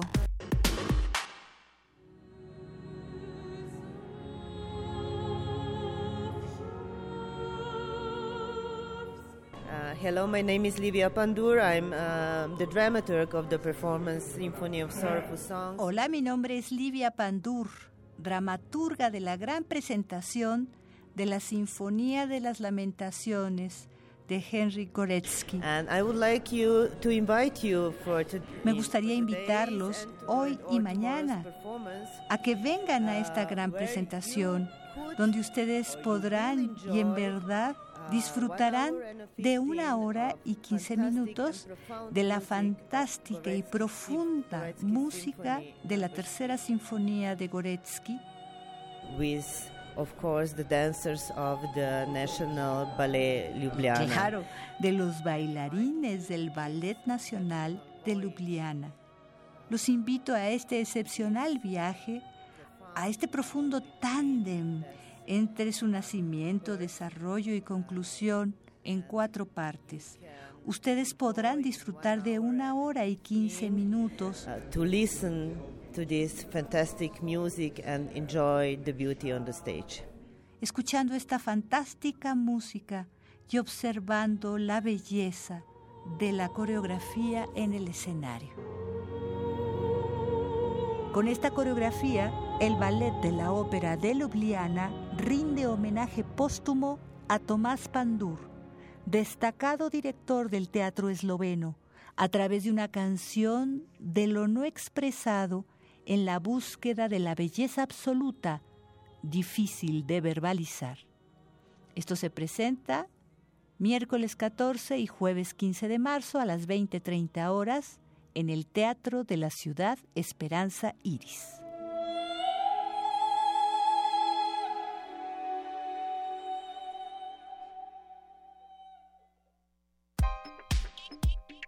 Colaboradores RU. Literatura.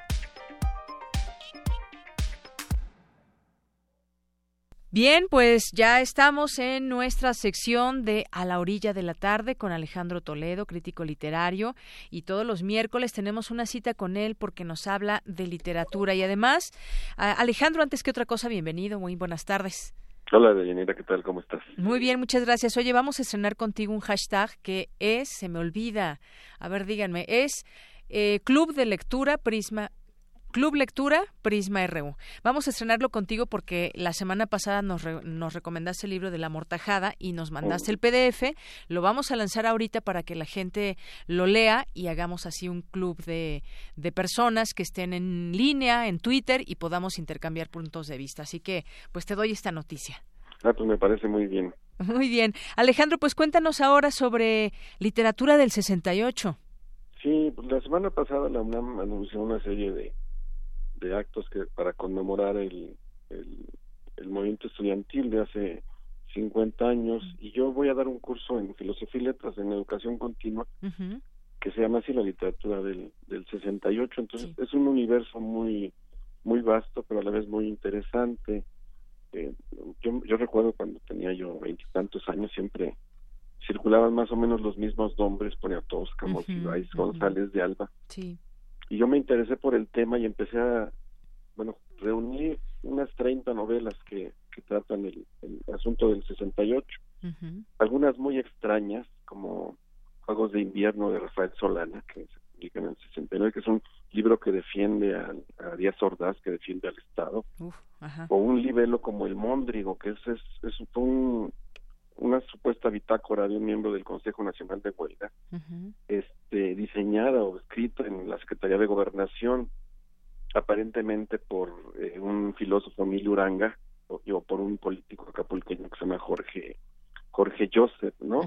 Entonces encontré que había esta serie de novelas o de libros o de ficciones, digamos, no sé si el Móndrigo puede ser considerado como una ficción, escritas desde el poder o por gente cercana al poder, ¿no?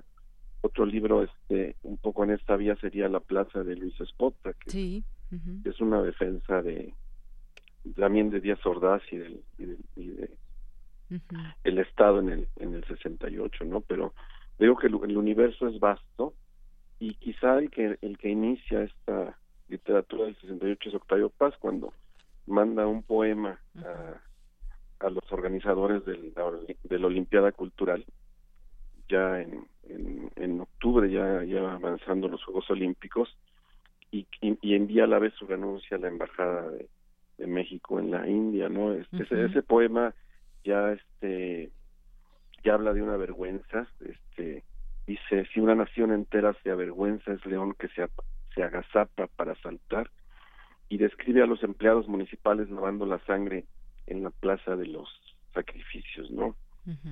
Creo que ese, ese poema inaugura una serie de, este, de resonancias literarias que va a tener el, el 68 desde ese momento, desde octubre de, del 68 hasta hasta ya casi llegando al, al siglo XXI, ¿no?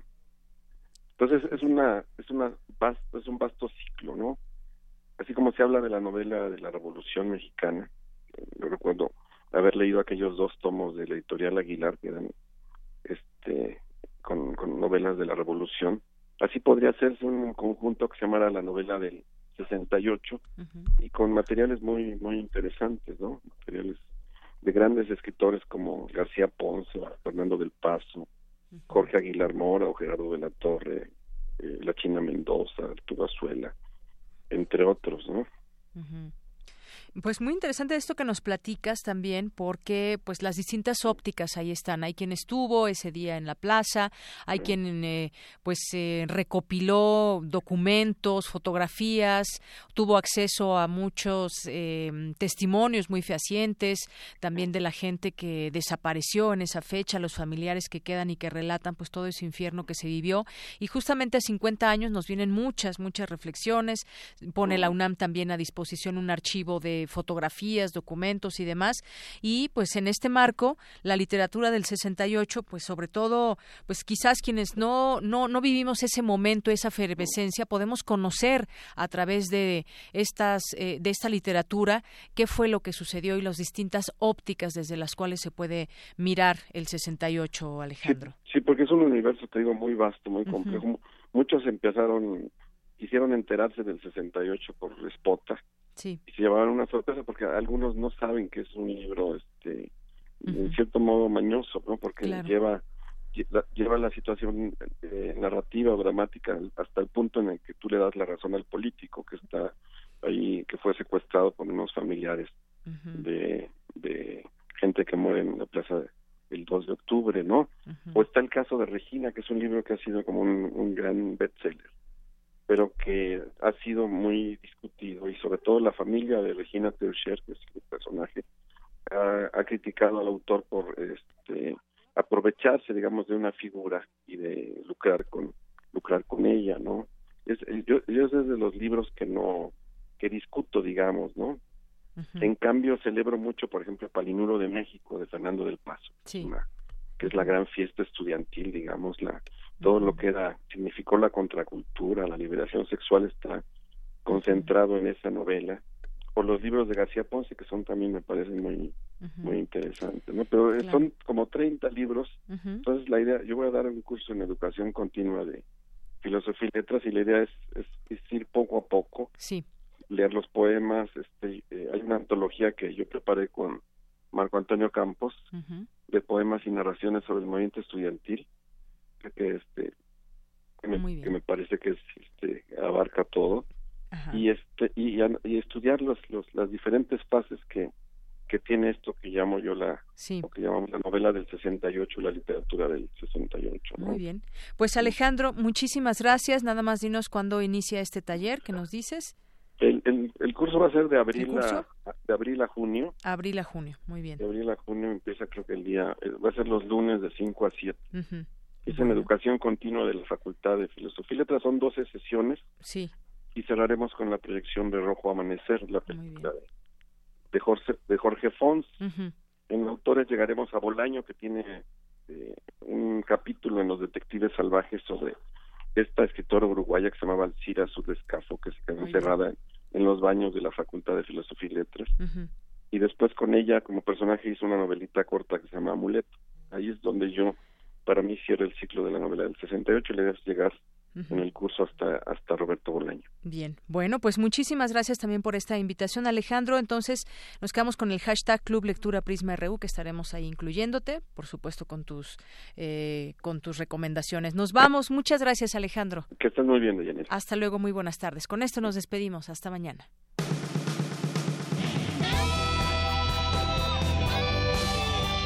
Prisma RU. Relatamos al mundo.